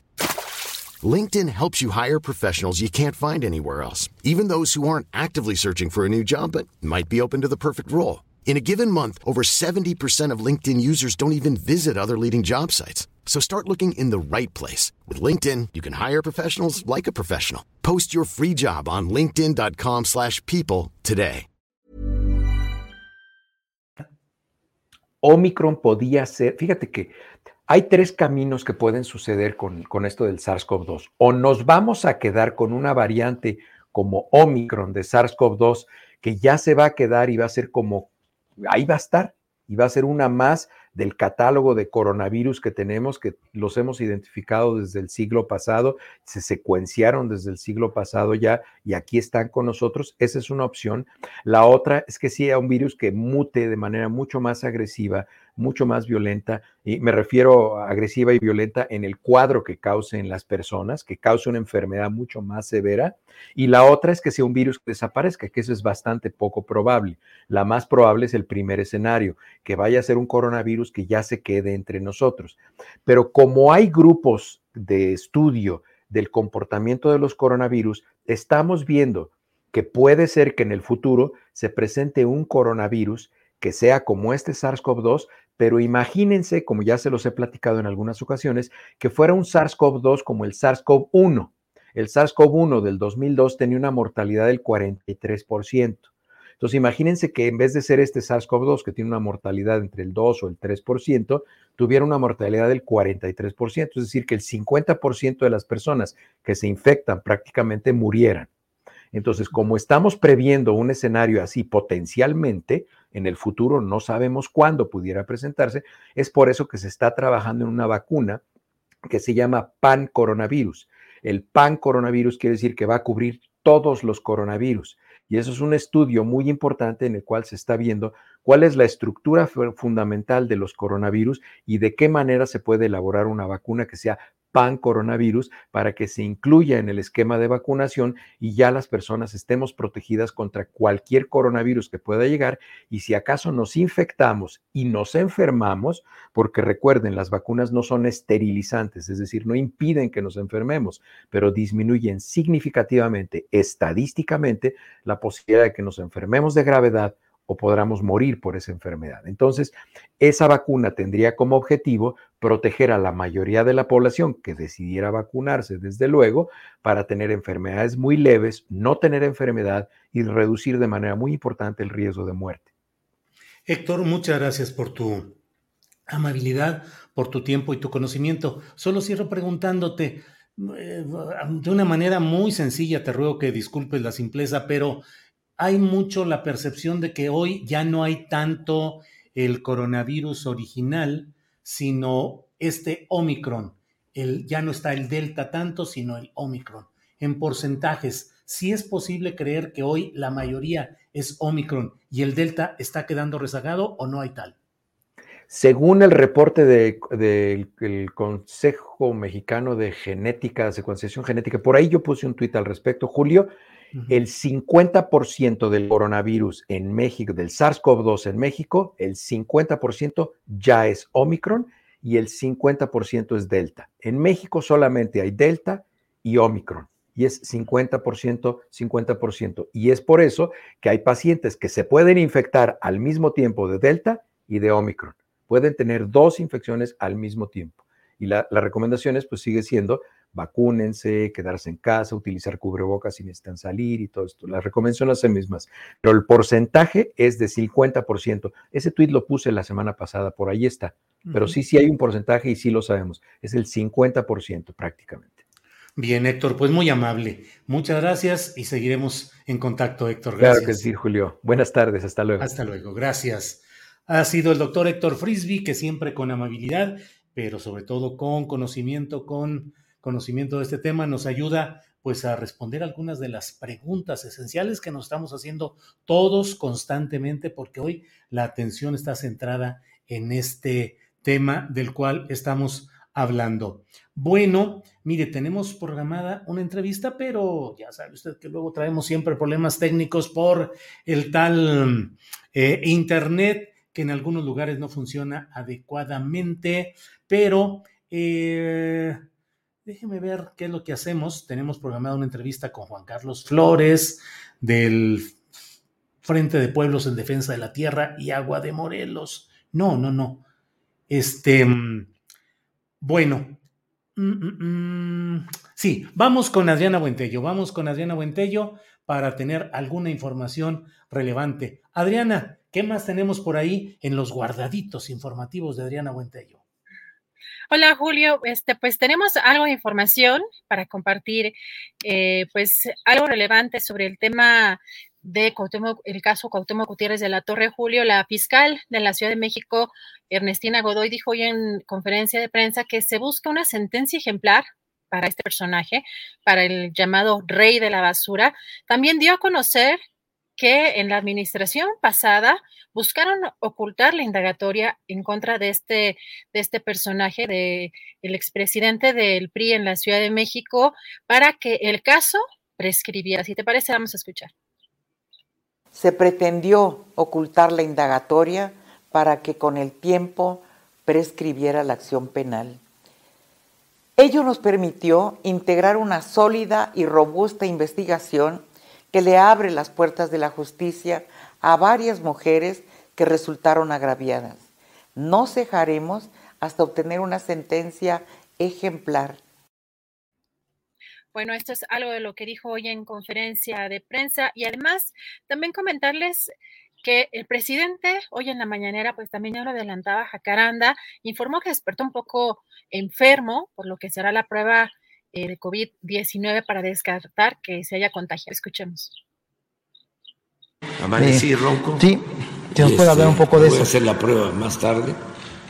Este, pero yo creo que es gripe.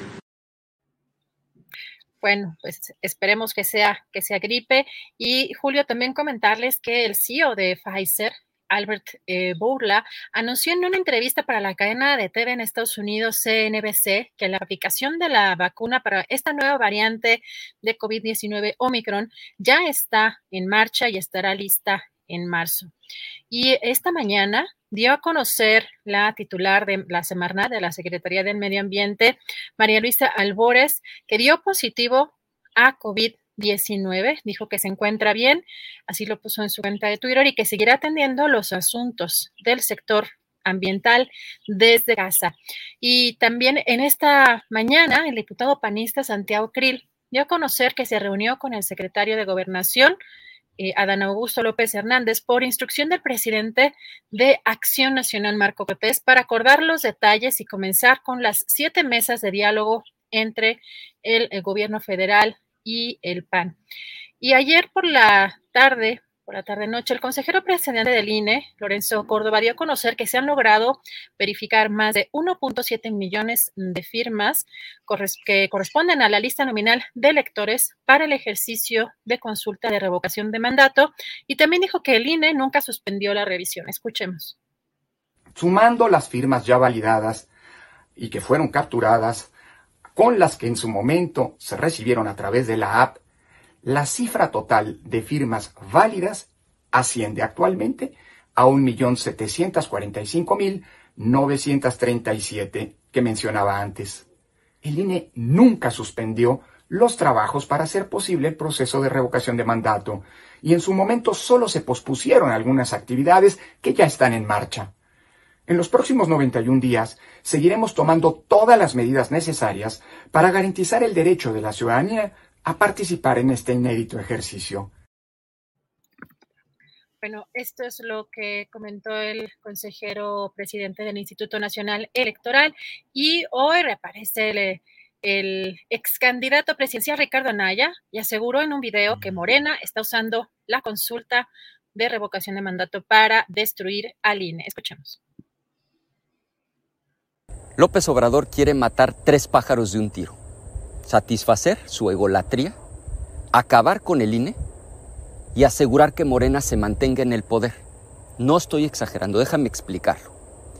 Fíjate, ¿tú qué harías con 3.800 millones de pesos si fueras el presidente? O sea, ¿cuáles de estas opciones se te harían razonables? Puedes comprar 9 millones de vacunas contra el COVID o podrías pagarle su tratamiento a todos los niños con cáncer en el país, todo su tratamiento durante un año. O la opción 3, te puedes gastar los 3.800 millones en una consulta que nadie te está pidiendo. Morena está usando la consulta para destruir al INE. Bueno, esto algo de la información. Más adelante regresamos con, con más noticias, Julio. Muy bien, Adriana, muchas gracias por estos segmentos informativos. Y bueno, pues mire, en este lunes 10 de enero eh, tenemos uh, eh, mucha información, como le he dicho, que hemos ido desahogando a lo largo del programa. Otra más que tenemos ahí pendiente, queremos darle a conocer los postulados, las declaraciones que han hecho hoy representantes de comunidades. Eh, de comunidades indígenas, de grupos sociales contrarios a los megaproyectos federales y hay información que daremos un poco más adelante. Pero mire, vamos ya en este lunes 10 de enero, vamos ya con don Jorge Meléndez Preciado. Jorge, buenas tardes. Don Julio Hernández López, buenas tardes. Me parece mm. que el señor Lorenzo Córdoba dice, nunca la suspendimos, solo la pospusimos. Ah, caray, yo creo que le falta leer el diccionario enciclopédico, que no es muy bueno de la lengua española, pero si lee el de María Moliner, a lo mejor se le cae de las manos. Porque pues un presidente de un Instituto Nacional Electoral que diga esa barrabasada en algo, además filmado seguramente en sus oficinas, pues me parece poco responsable, ¿no? Es decir, no vamos a suspender el programa, Astillero informa, sino lo vamos a posponer hasta el 2050. ¿Qué te parece? de acuerdo. Claro. Gracias, Julio. Te mando no, hombre, Jorge. Adriana, hoy, a todos nuestros. Hoy tendré el placer de platicar contigo em, con sobre toda la información y muchos datos y detalles políticos que hay, porque hoy no estará con nosotros nuestro querido amigo Salvador Frausto, periodista, director de investigaciones y asuntos especiales de Grupo Milenio le mandamos un abrazo. Pues, le mandamos un abrazo solidario por un asunto familiar eh, que, pues francamente, eh, hoy no le ha permitido estar con nosotros. Le mandamos un gran abrazo de solidaridad. Un gran abrazo. Este Ojalá lo resuelva satisfactoriamente. Pues sí, son, sí, sí, sí, es, es una pérdida ya, Jorge, una pérdida familiar, este que, que bueno, pues le enviamos todo el abrazo y toda la solidaridad a, Salvador, gran periodista, gran ser humano, así es, gran compañero. Así es. Eh, em, Jorge, pues qué onda con esto del rápido y furioso. Yo digo que todo, bueno, no lo digo yo, lo dice todo el mundo, todos los caminos de rápido y furioso conducen a Felipe Calderón. ¿Cómo ves el tema, Jorge? Bueno, es que el señor Felipe Calderón, que tiene el rápido y furioso, que se gastó decenas de miles de millones de pesos del petróleo en no sabemos qué, que ganó haya sido como haya sido, que ha hecho infinidad de cosas y ahora se ha vuelto un crítico sistemático del observador y se vale, pues él trae otro negocio que por cierto no le dio resultado. Él quería hacer su partido junto con doña Margarita, pues no lograron hacer nada. Ahora doña Margarita ya se enfila en el Partido Acción Nacional, que cada día se vuelve un caos ese partido, se salen unos. La señora Patricia Flores, de muy mala fama en la Secretaría de la Presidencia, quiere ser candidata a una gobernatura, se enfrenta a otros grupos de acción nacional, perdón. ¿En Durango? Sí, se enfrenta a otros grupos de acción nacional que tampoco son fáciles de pelar en el propio Durango, etcétera. Eh, pues esto de rápido y furioso no solamente lo sabíamos, sino hasta estaban muy enojados en los Estados Unidos porque los embarcaron y también ellos embarcaron, hay que decirlo, en esta cuestión de mandar armas para saber dónde estaban los narcotraficantes. Pues mandaron miles de armas, no supieron a quién se las dieron, no le pusieron el chip, no hicieron bien su trabajo y sabemos desde hace muchos años que tanto en la DEA, en la CIA, en la Agencia del Tabaco y el Alcohol y todo eso, hay unos pleitos entre ellos de muerte casi y este, se pelean tanto por el presupuesto en los Estados Unidos, por a ver quiénes son los que tienen mayor poder para agarrar dinero aquí, allá y acullá. Hay hasta cintas en los Estados Unidos que hablan de, pues, estas agencias no muy honorables, más bien bastante corruptas entre sí. Hay personajes desde hace muchos años, yo leí en el país hace pues como 20 años, de un señor que le decían el Popeye, que hasta lo condecoraron una y mil veces y resultó que estaba metido con una banda de narcotraficantes. Así pues, esta operación de rápido y furioso está desgastando cada vez más a una serie de personajes estadounidenses y mexicanos. Y el señor Felipe Calderón, que como decían algunos, tiene una lengua muy larga, pero también una cola inmensa que pisarle, se, se mete nuevamente en líos en este asunto. Y este asunto pues es lo que ahora está tratando de combatir el señor Marcelo Ebrard para que pongan en orden las armas en Estados Unidos, que según algunos informes que tenemos, hay 300 millones de armas en Estados Unidos. Es decir, hay más armas que ciudadanos estadounidenses. Y si descontamos a los que, pues, a lo mejor no tienen ningún arma como mexicanos, como algunos afroamericanos y demás, pues hay hasta dos o tres armas por familia.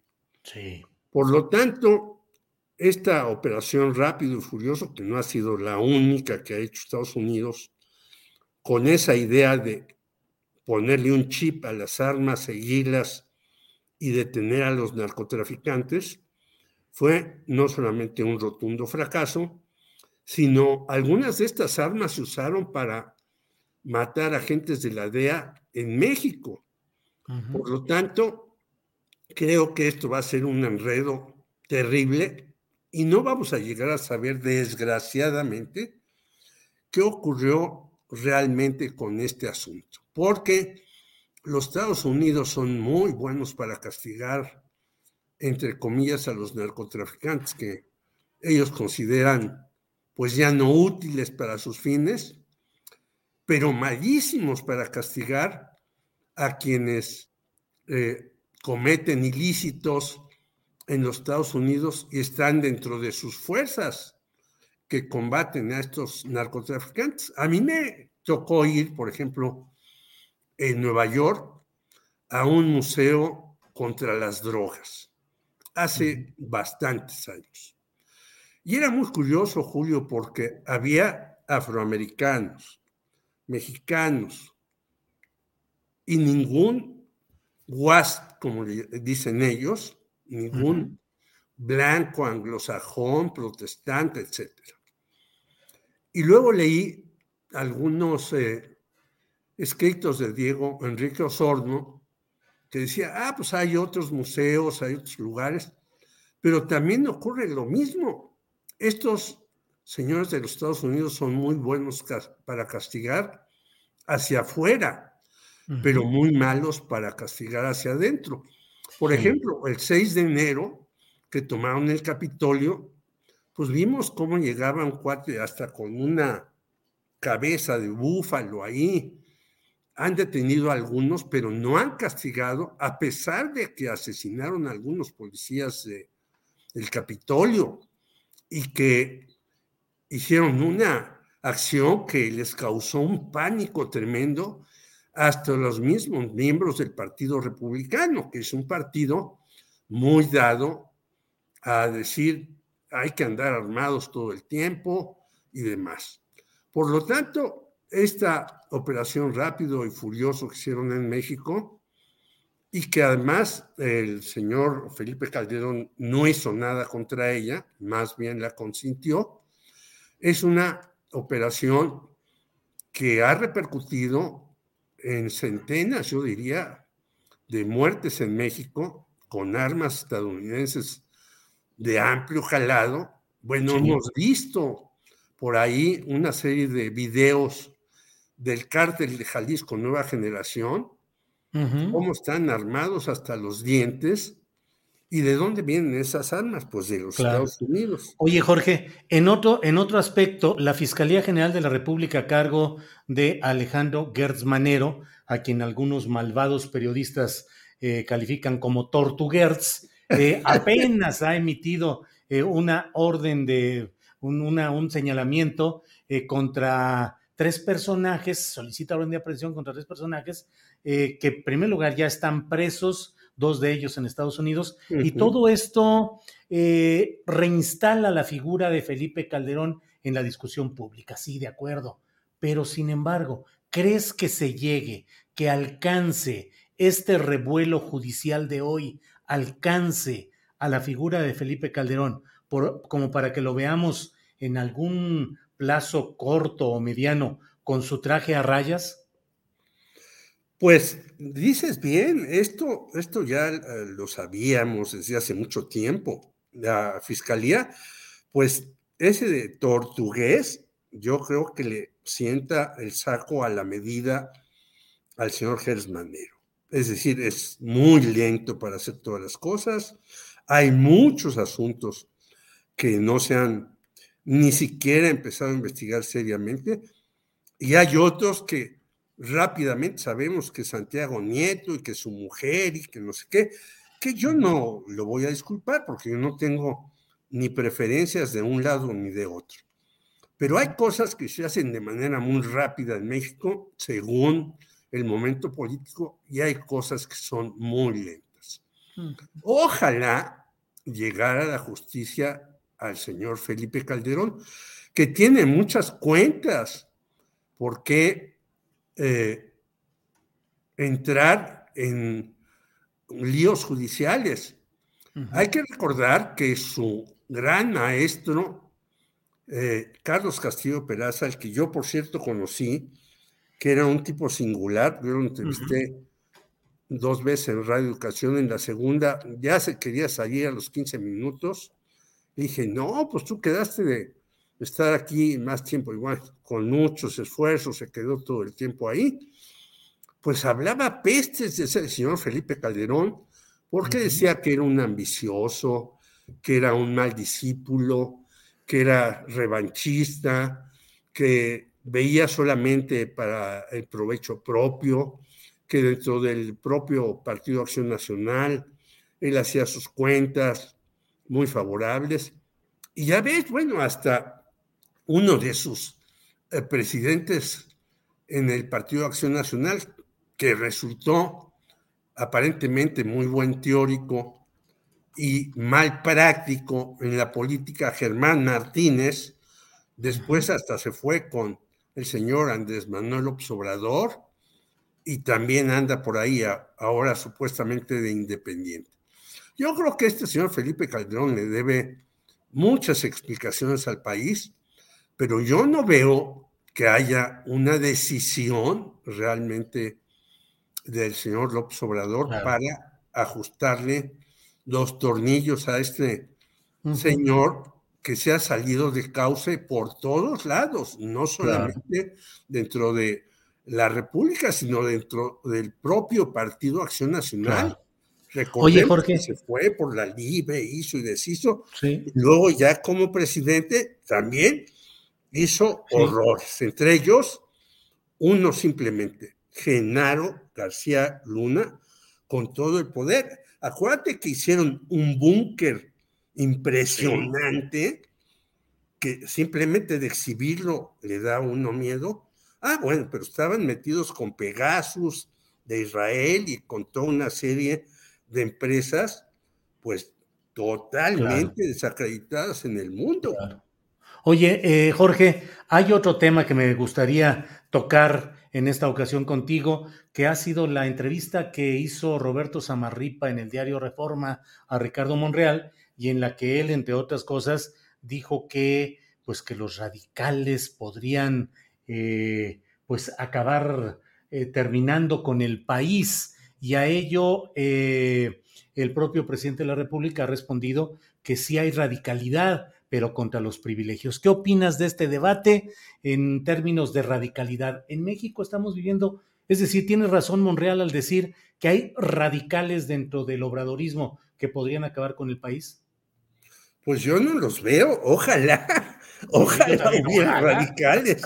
Digo, porque radical, hay que decirle al señor Monreal, viene tocar las cosas de raíz. Así es. Y ahí viene la radicalidad, no del extremismo. Son dos cosas diferentes. Y a lo mejor el señor Monreal necesita un diccionario.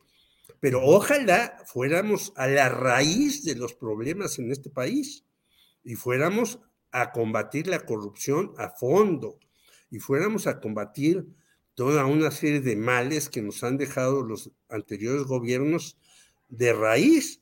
Y yo no veo que lo estemos haciendo, desgraciadamente. Yo felicitaría a alguien que fuera radical y que dijera, bueno, vamos a, a poner un freno, por ejemplo, a la corrupción. Todavía se sabe que en México hay bastante corrupción por aquí, por allá, por acullá. Entonces, yo no veo que haya ese freno.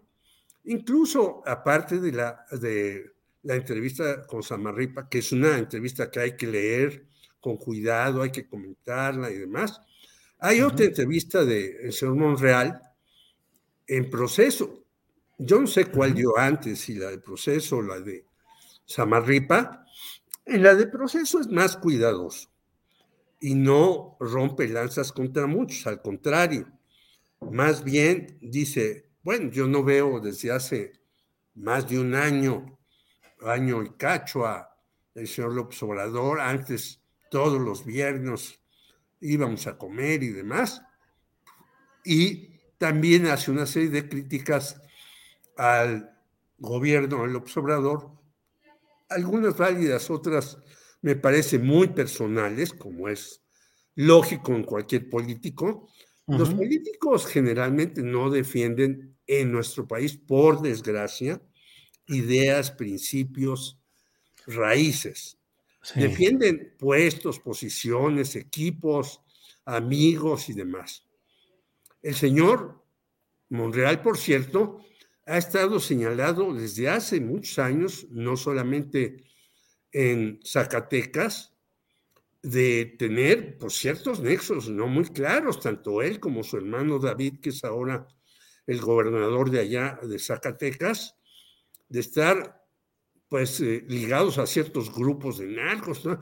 no ha dicho nada sobre eso el señor Monreal, pero a mí me parece que eh, tiene todo su derecho en decir, bueno, yo estoy luchando por la 4T, no me hace caso el señor López Obrador, ya me sacó de su círculo preferido, directo y demás, de acuerdo.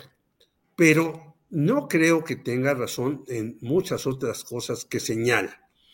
Él tendrá que seguir haciendo su juego y tendrá que estar alineado con López Obrador porque no le queda de otra. En el momento en que él se quiera independizar, en que él quiera decir, pues yo hago mi grupo, pues lo quitan de jefe del Senado claro. y a ver qué hace.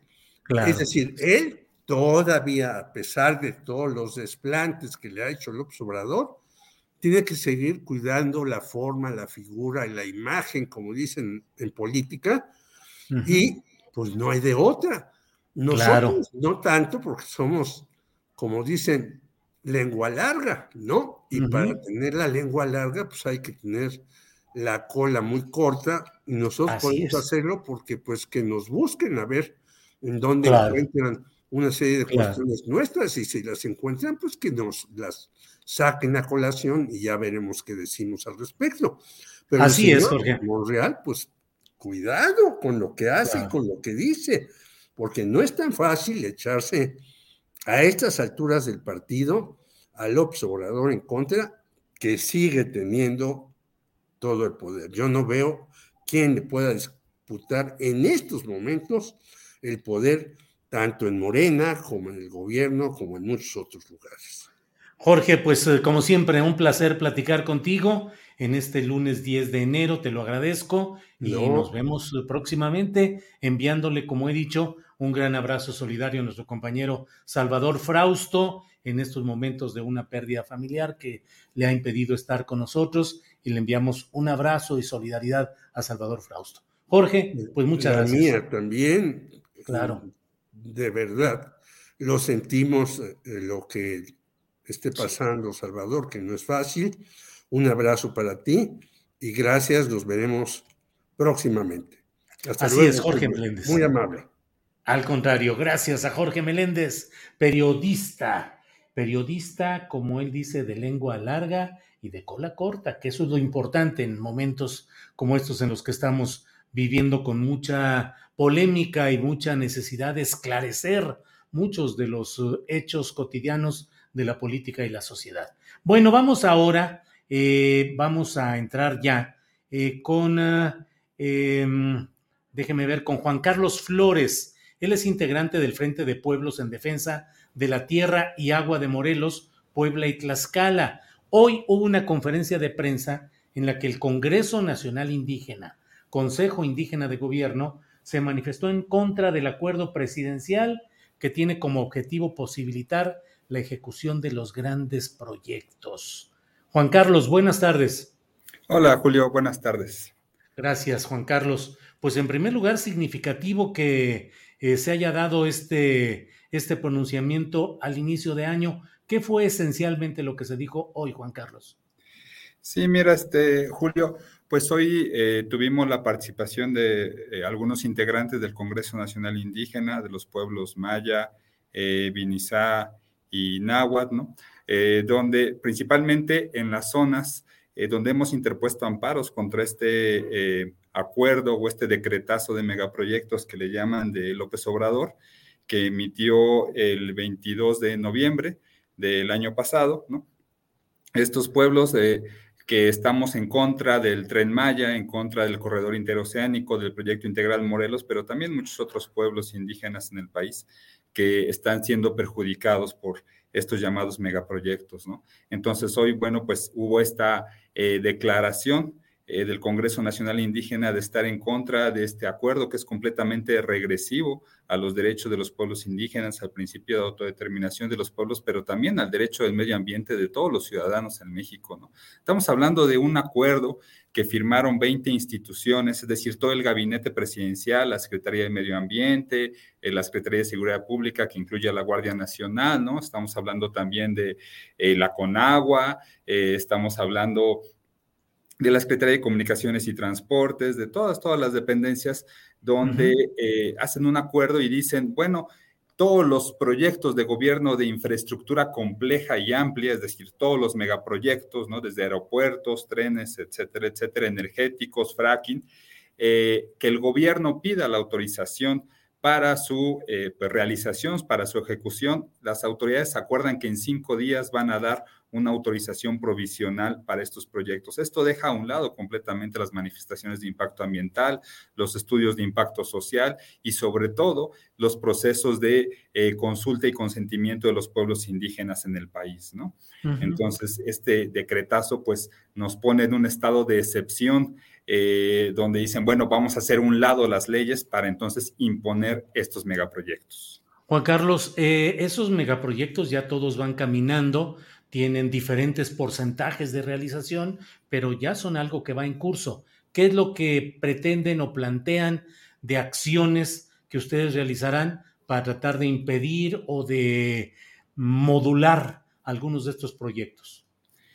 Eh, mira, pues eh, ha habido diversas manifestaciones, ¿no? Que este, contra estos proyectos, algunos eh, se han bloqueado físicamente, eh, por pueblos del, Congreso Nacional Indígena o por otras organizaciones también indígenas del país, como en el caso de Usizoni en, el istmo de Tehuantepec, y también ha habido diversas acciones legales eh, donde, por ejemplo, el proyecto integral Morelos, pues tiene varias suspensiones para no funcionar, pero también el tren Maya tiene varias suspensiones para eh, suspender su construcción. Sin embargo, bueno, pues el gobierno federal se pasa por alto estas suspensiones y entonces, bueno, pues estamos eh, realizando, ¿no? Desde, las acciones sociales, las acciones jurídicas, las acciones de encuentros este próximo eh, sábado eh, y domingo, 15 y 16 de, enero, vamos a tener un encuentro de, nacional de luchas contra gasoductos en, este, en lo que era antes la planta Bonafont, que fue este, pues tomada eh, por los pueblos unidos allá en la región cholulteca debido a toda la extracción que ha habido de agua, el socavón que también se formó en esta zona, tú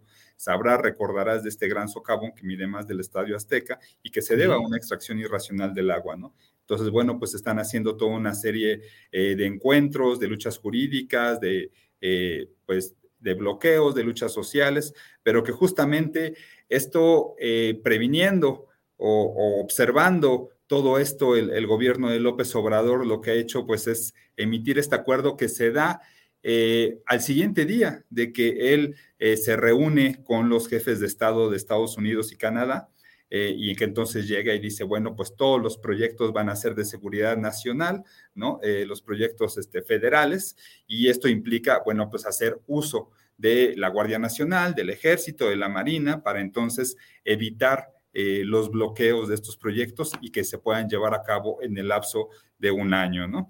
El tren Maya, por ejemplo, el corredor interoceánico, hay partes que se están construyendo, pero sin embargo hay unas que, porque está como fragmentado, ¿no? Por partes, y hay, hay zonas donde ni siquiera hay una autorización de impacto ambiental sobre el tema, ¿no?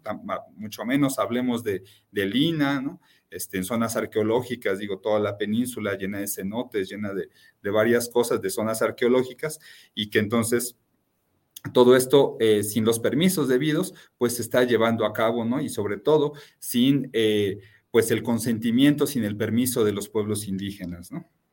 Bien, pues Juan Carlos, estaremos atentos a lo que se vaya realizando y eh, pues también me parece simbólico el hecho, nosotros pedimos al Consejo eh, Nacional Indígena, al Congreso Nacional Indígena, que nos dijeran eh, quién daría la información de este tema y nos dijeron que lo harías tú, lo cual me parece que es también una, una distinción o un señalamiento de la importancia que dan a la lucha que mantienen en Morelos contra este proyecto integral que incluye una termoeléctrica y en demanda de justicia y esclarecimiento del asesinato de Samir Flores. Creo que también tiene esa, ese significado, Juan Carlos.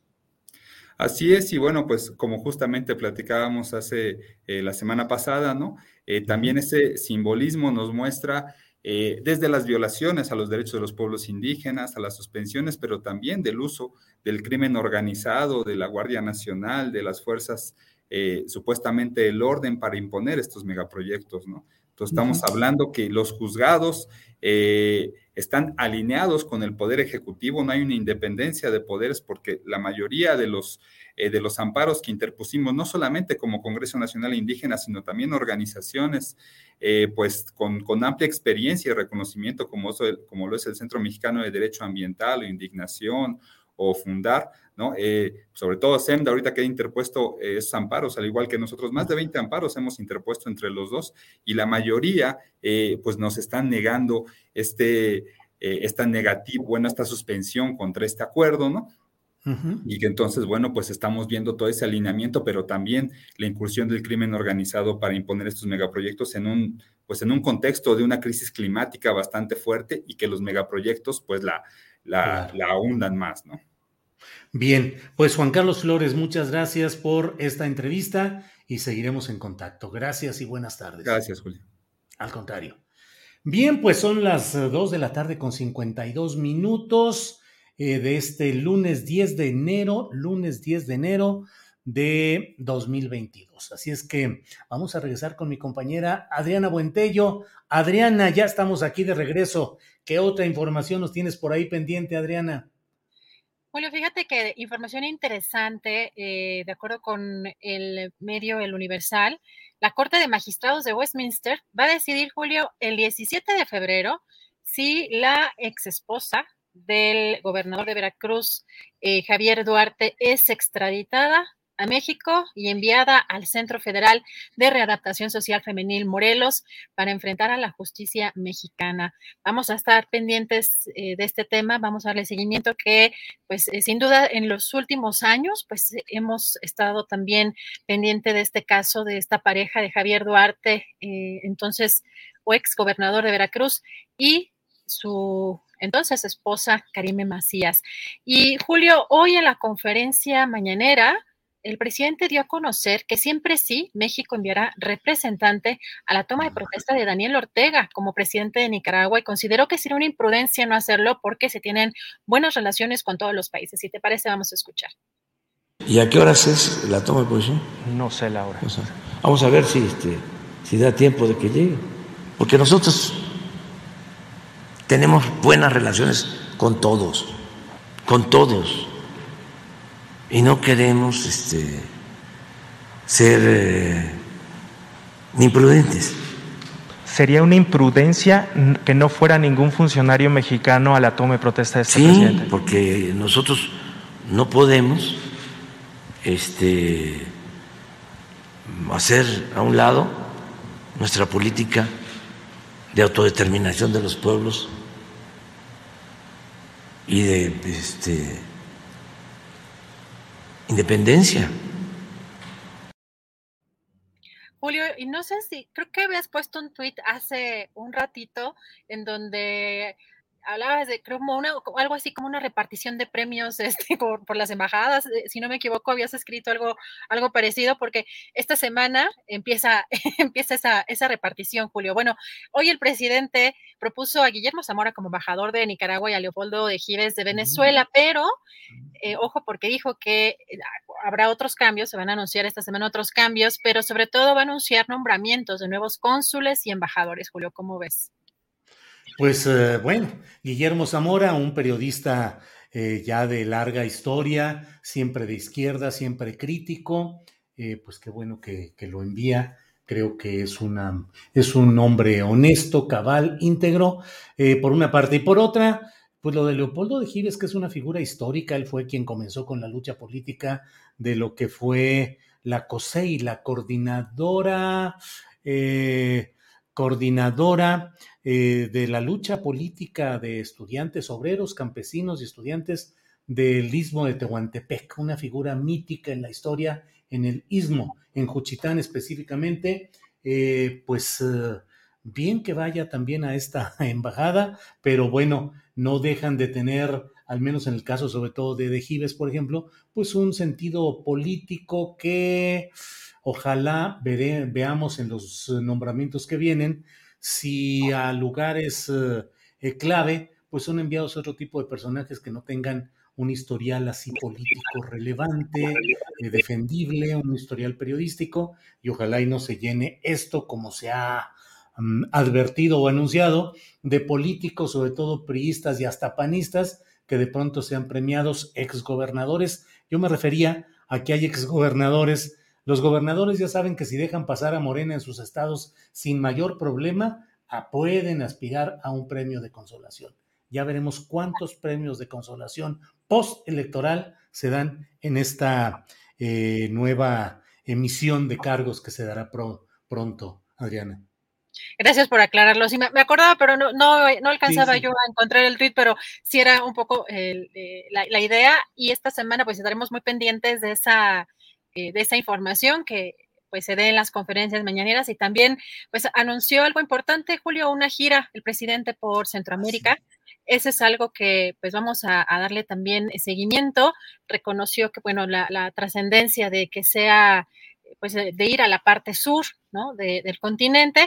Todavía no tiene pues la fecha definida, pero dijo que sí tiene interés en visitar algunos países de Centroamérica particularmente.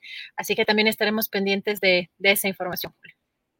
Muy bien, muy bien. Pues eh, creo que estamos ya en la parte final Adrián, ha habido, pues hoy hubo mucho movimiento. la designación, así sea el envío del jefe de la Cancillería de la Embajada de México en Nicaragua, que es un cargo, pues realmente digo, muy respetable y muy decoroso, pero un cargo menor en relación con lo que es asistir a la toma de posesión en un periodo más del presidente de Nicaragua.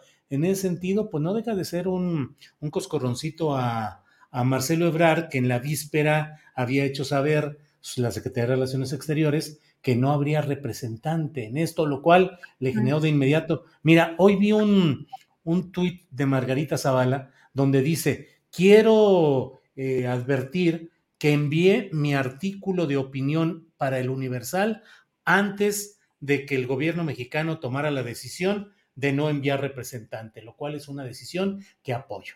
Pero, y luego se topa pues eso mismo con que siempre no, con que sí se envía, aunque sea de un nivel menor. En el fondo, en el fondo, yo creo que el presidente de la República lo que está haciendo es cuidar, como él lo ha dicho, pues mantener las relaciones con un gobierno muy impugnado, un gobierno lamentable en, su evolución histórica, Adriana, de lo que fue la lucha heroica eh, del sandinismo contra la dictadura de Anastasio Somoza y que fue una de las primeras eh, eh, rebeliones importantes en Centroamérica que fueron cubiertas particularmente por medios. Yo cuando llegué al uno más uno, pues era la, lucha y la defensa por cubrir. Yo conocí al propio Epigmenio Ibarra, en parte en algunos lugares de Nicaragua y de Centroamérica.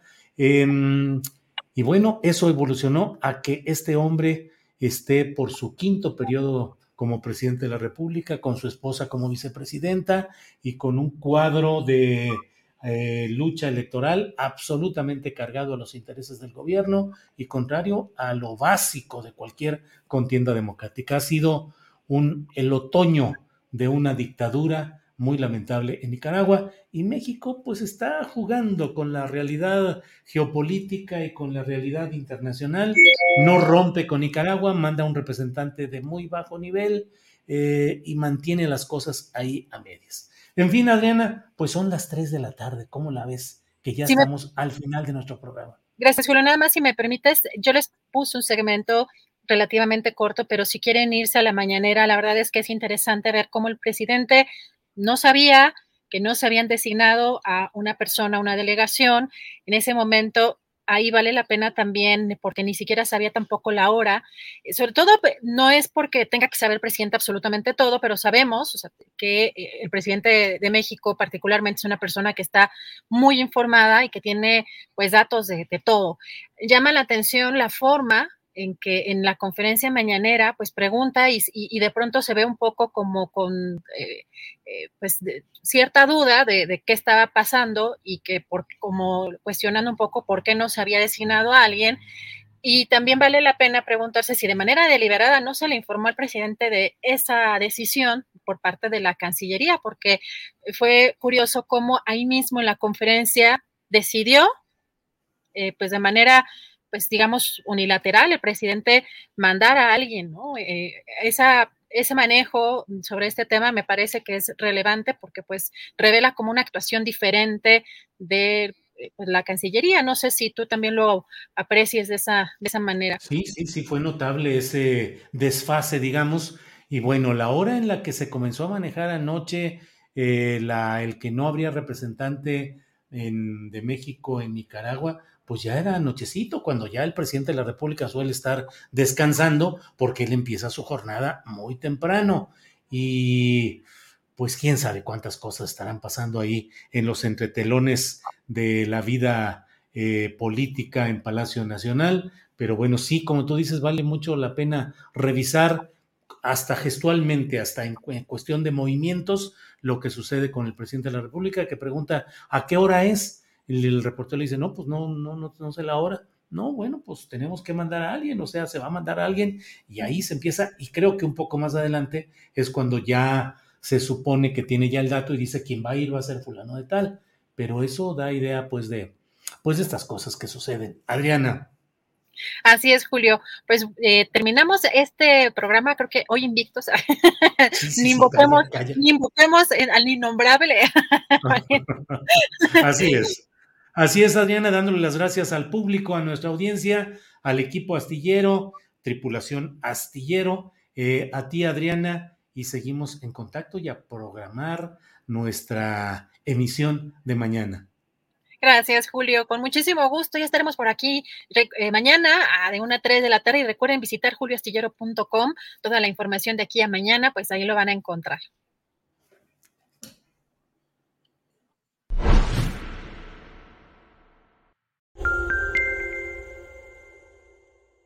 Para que te enteres del próximo noticiero, suscríbete y dale follow en Apple, Spotify, Amazon Music, Google o donde sea que escuches podcast.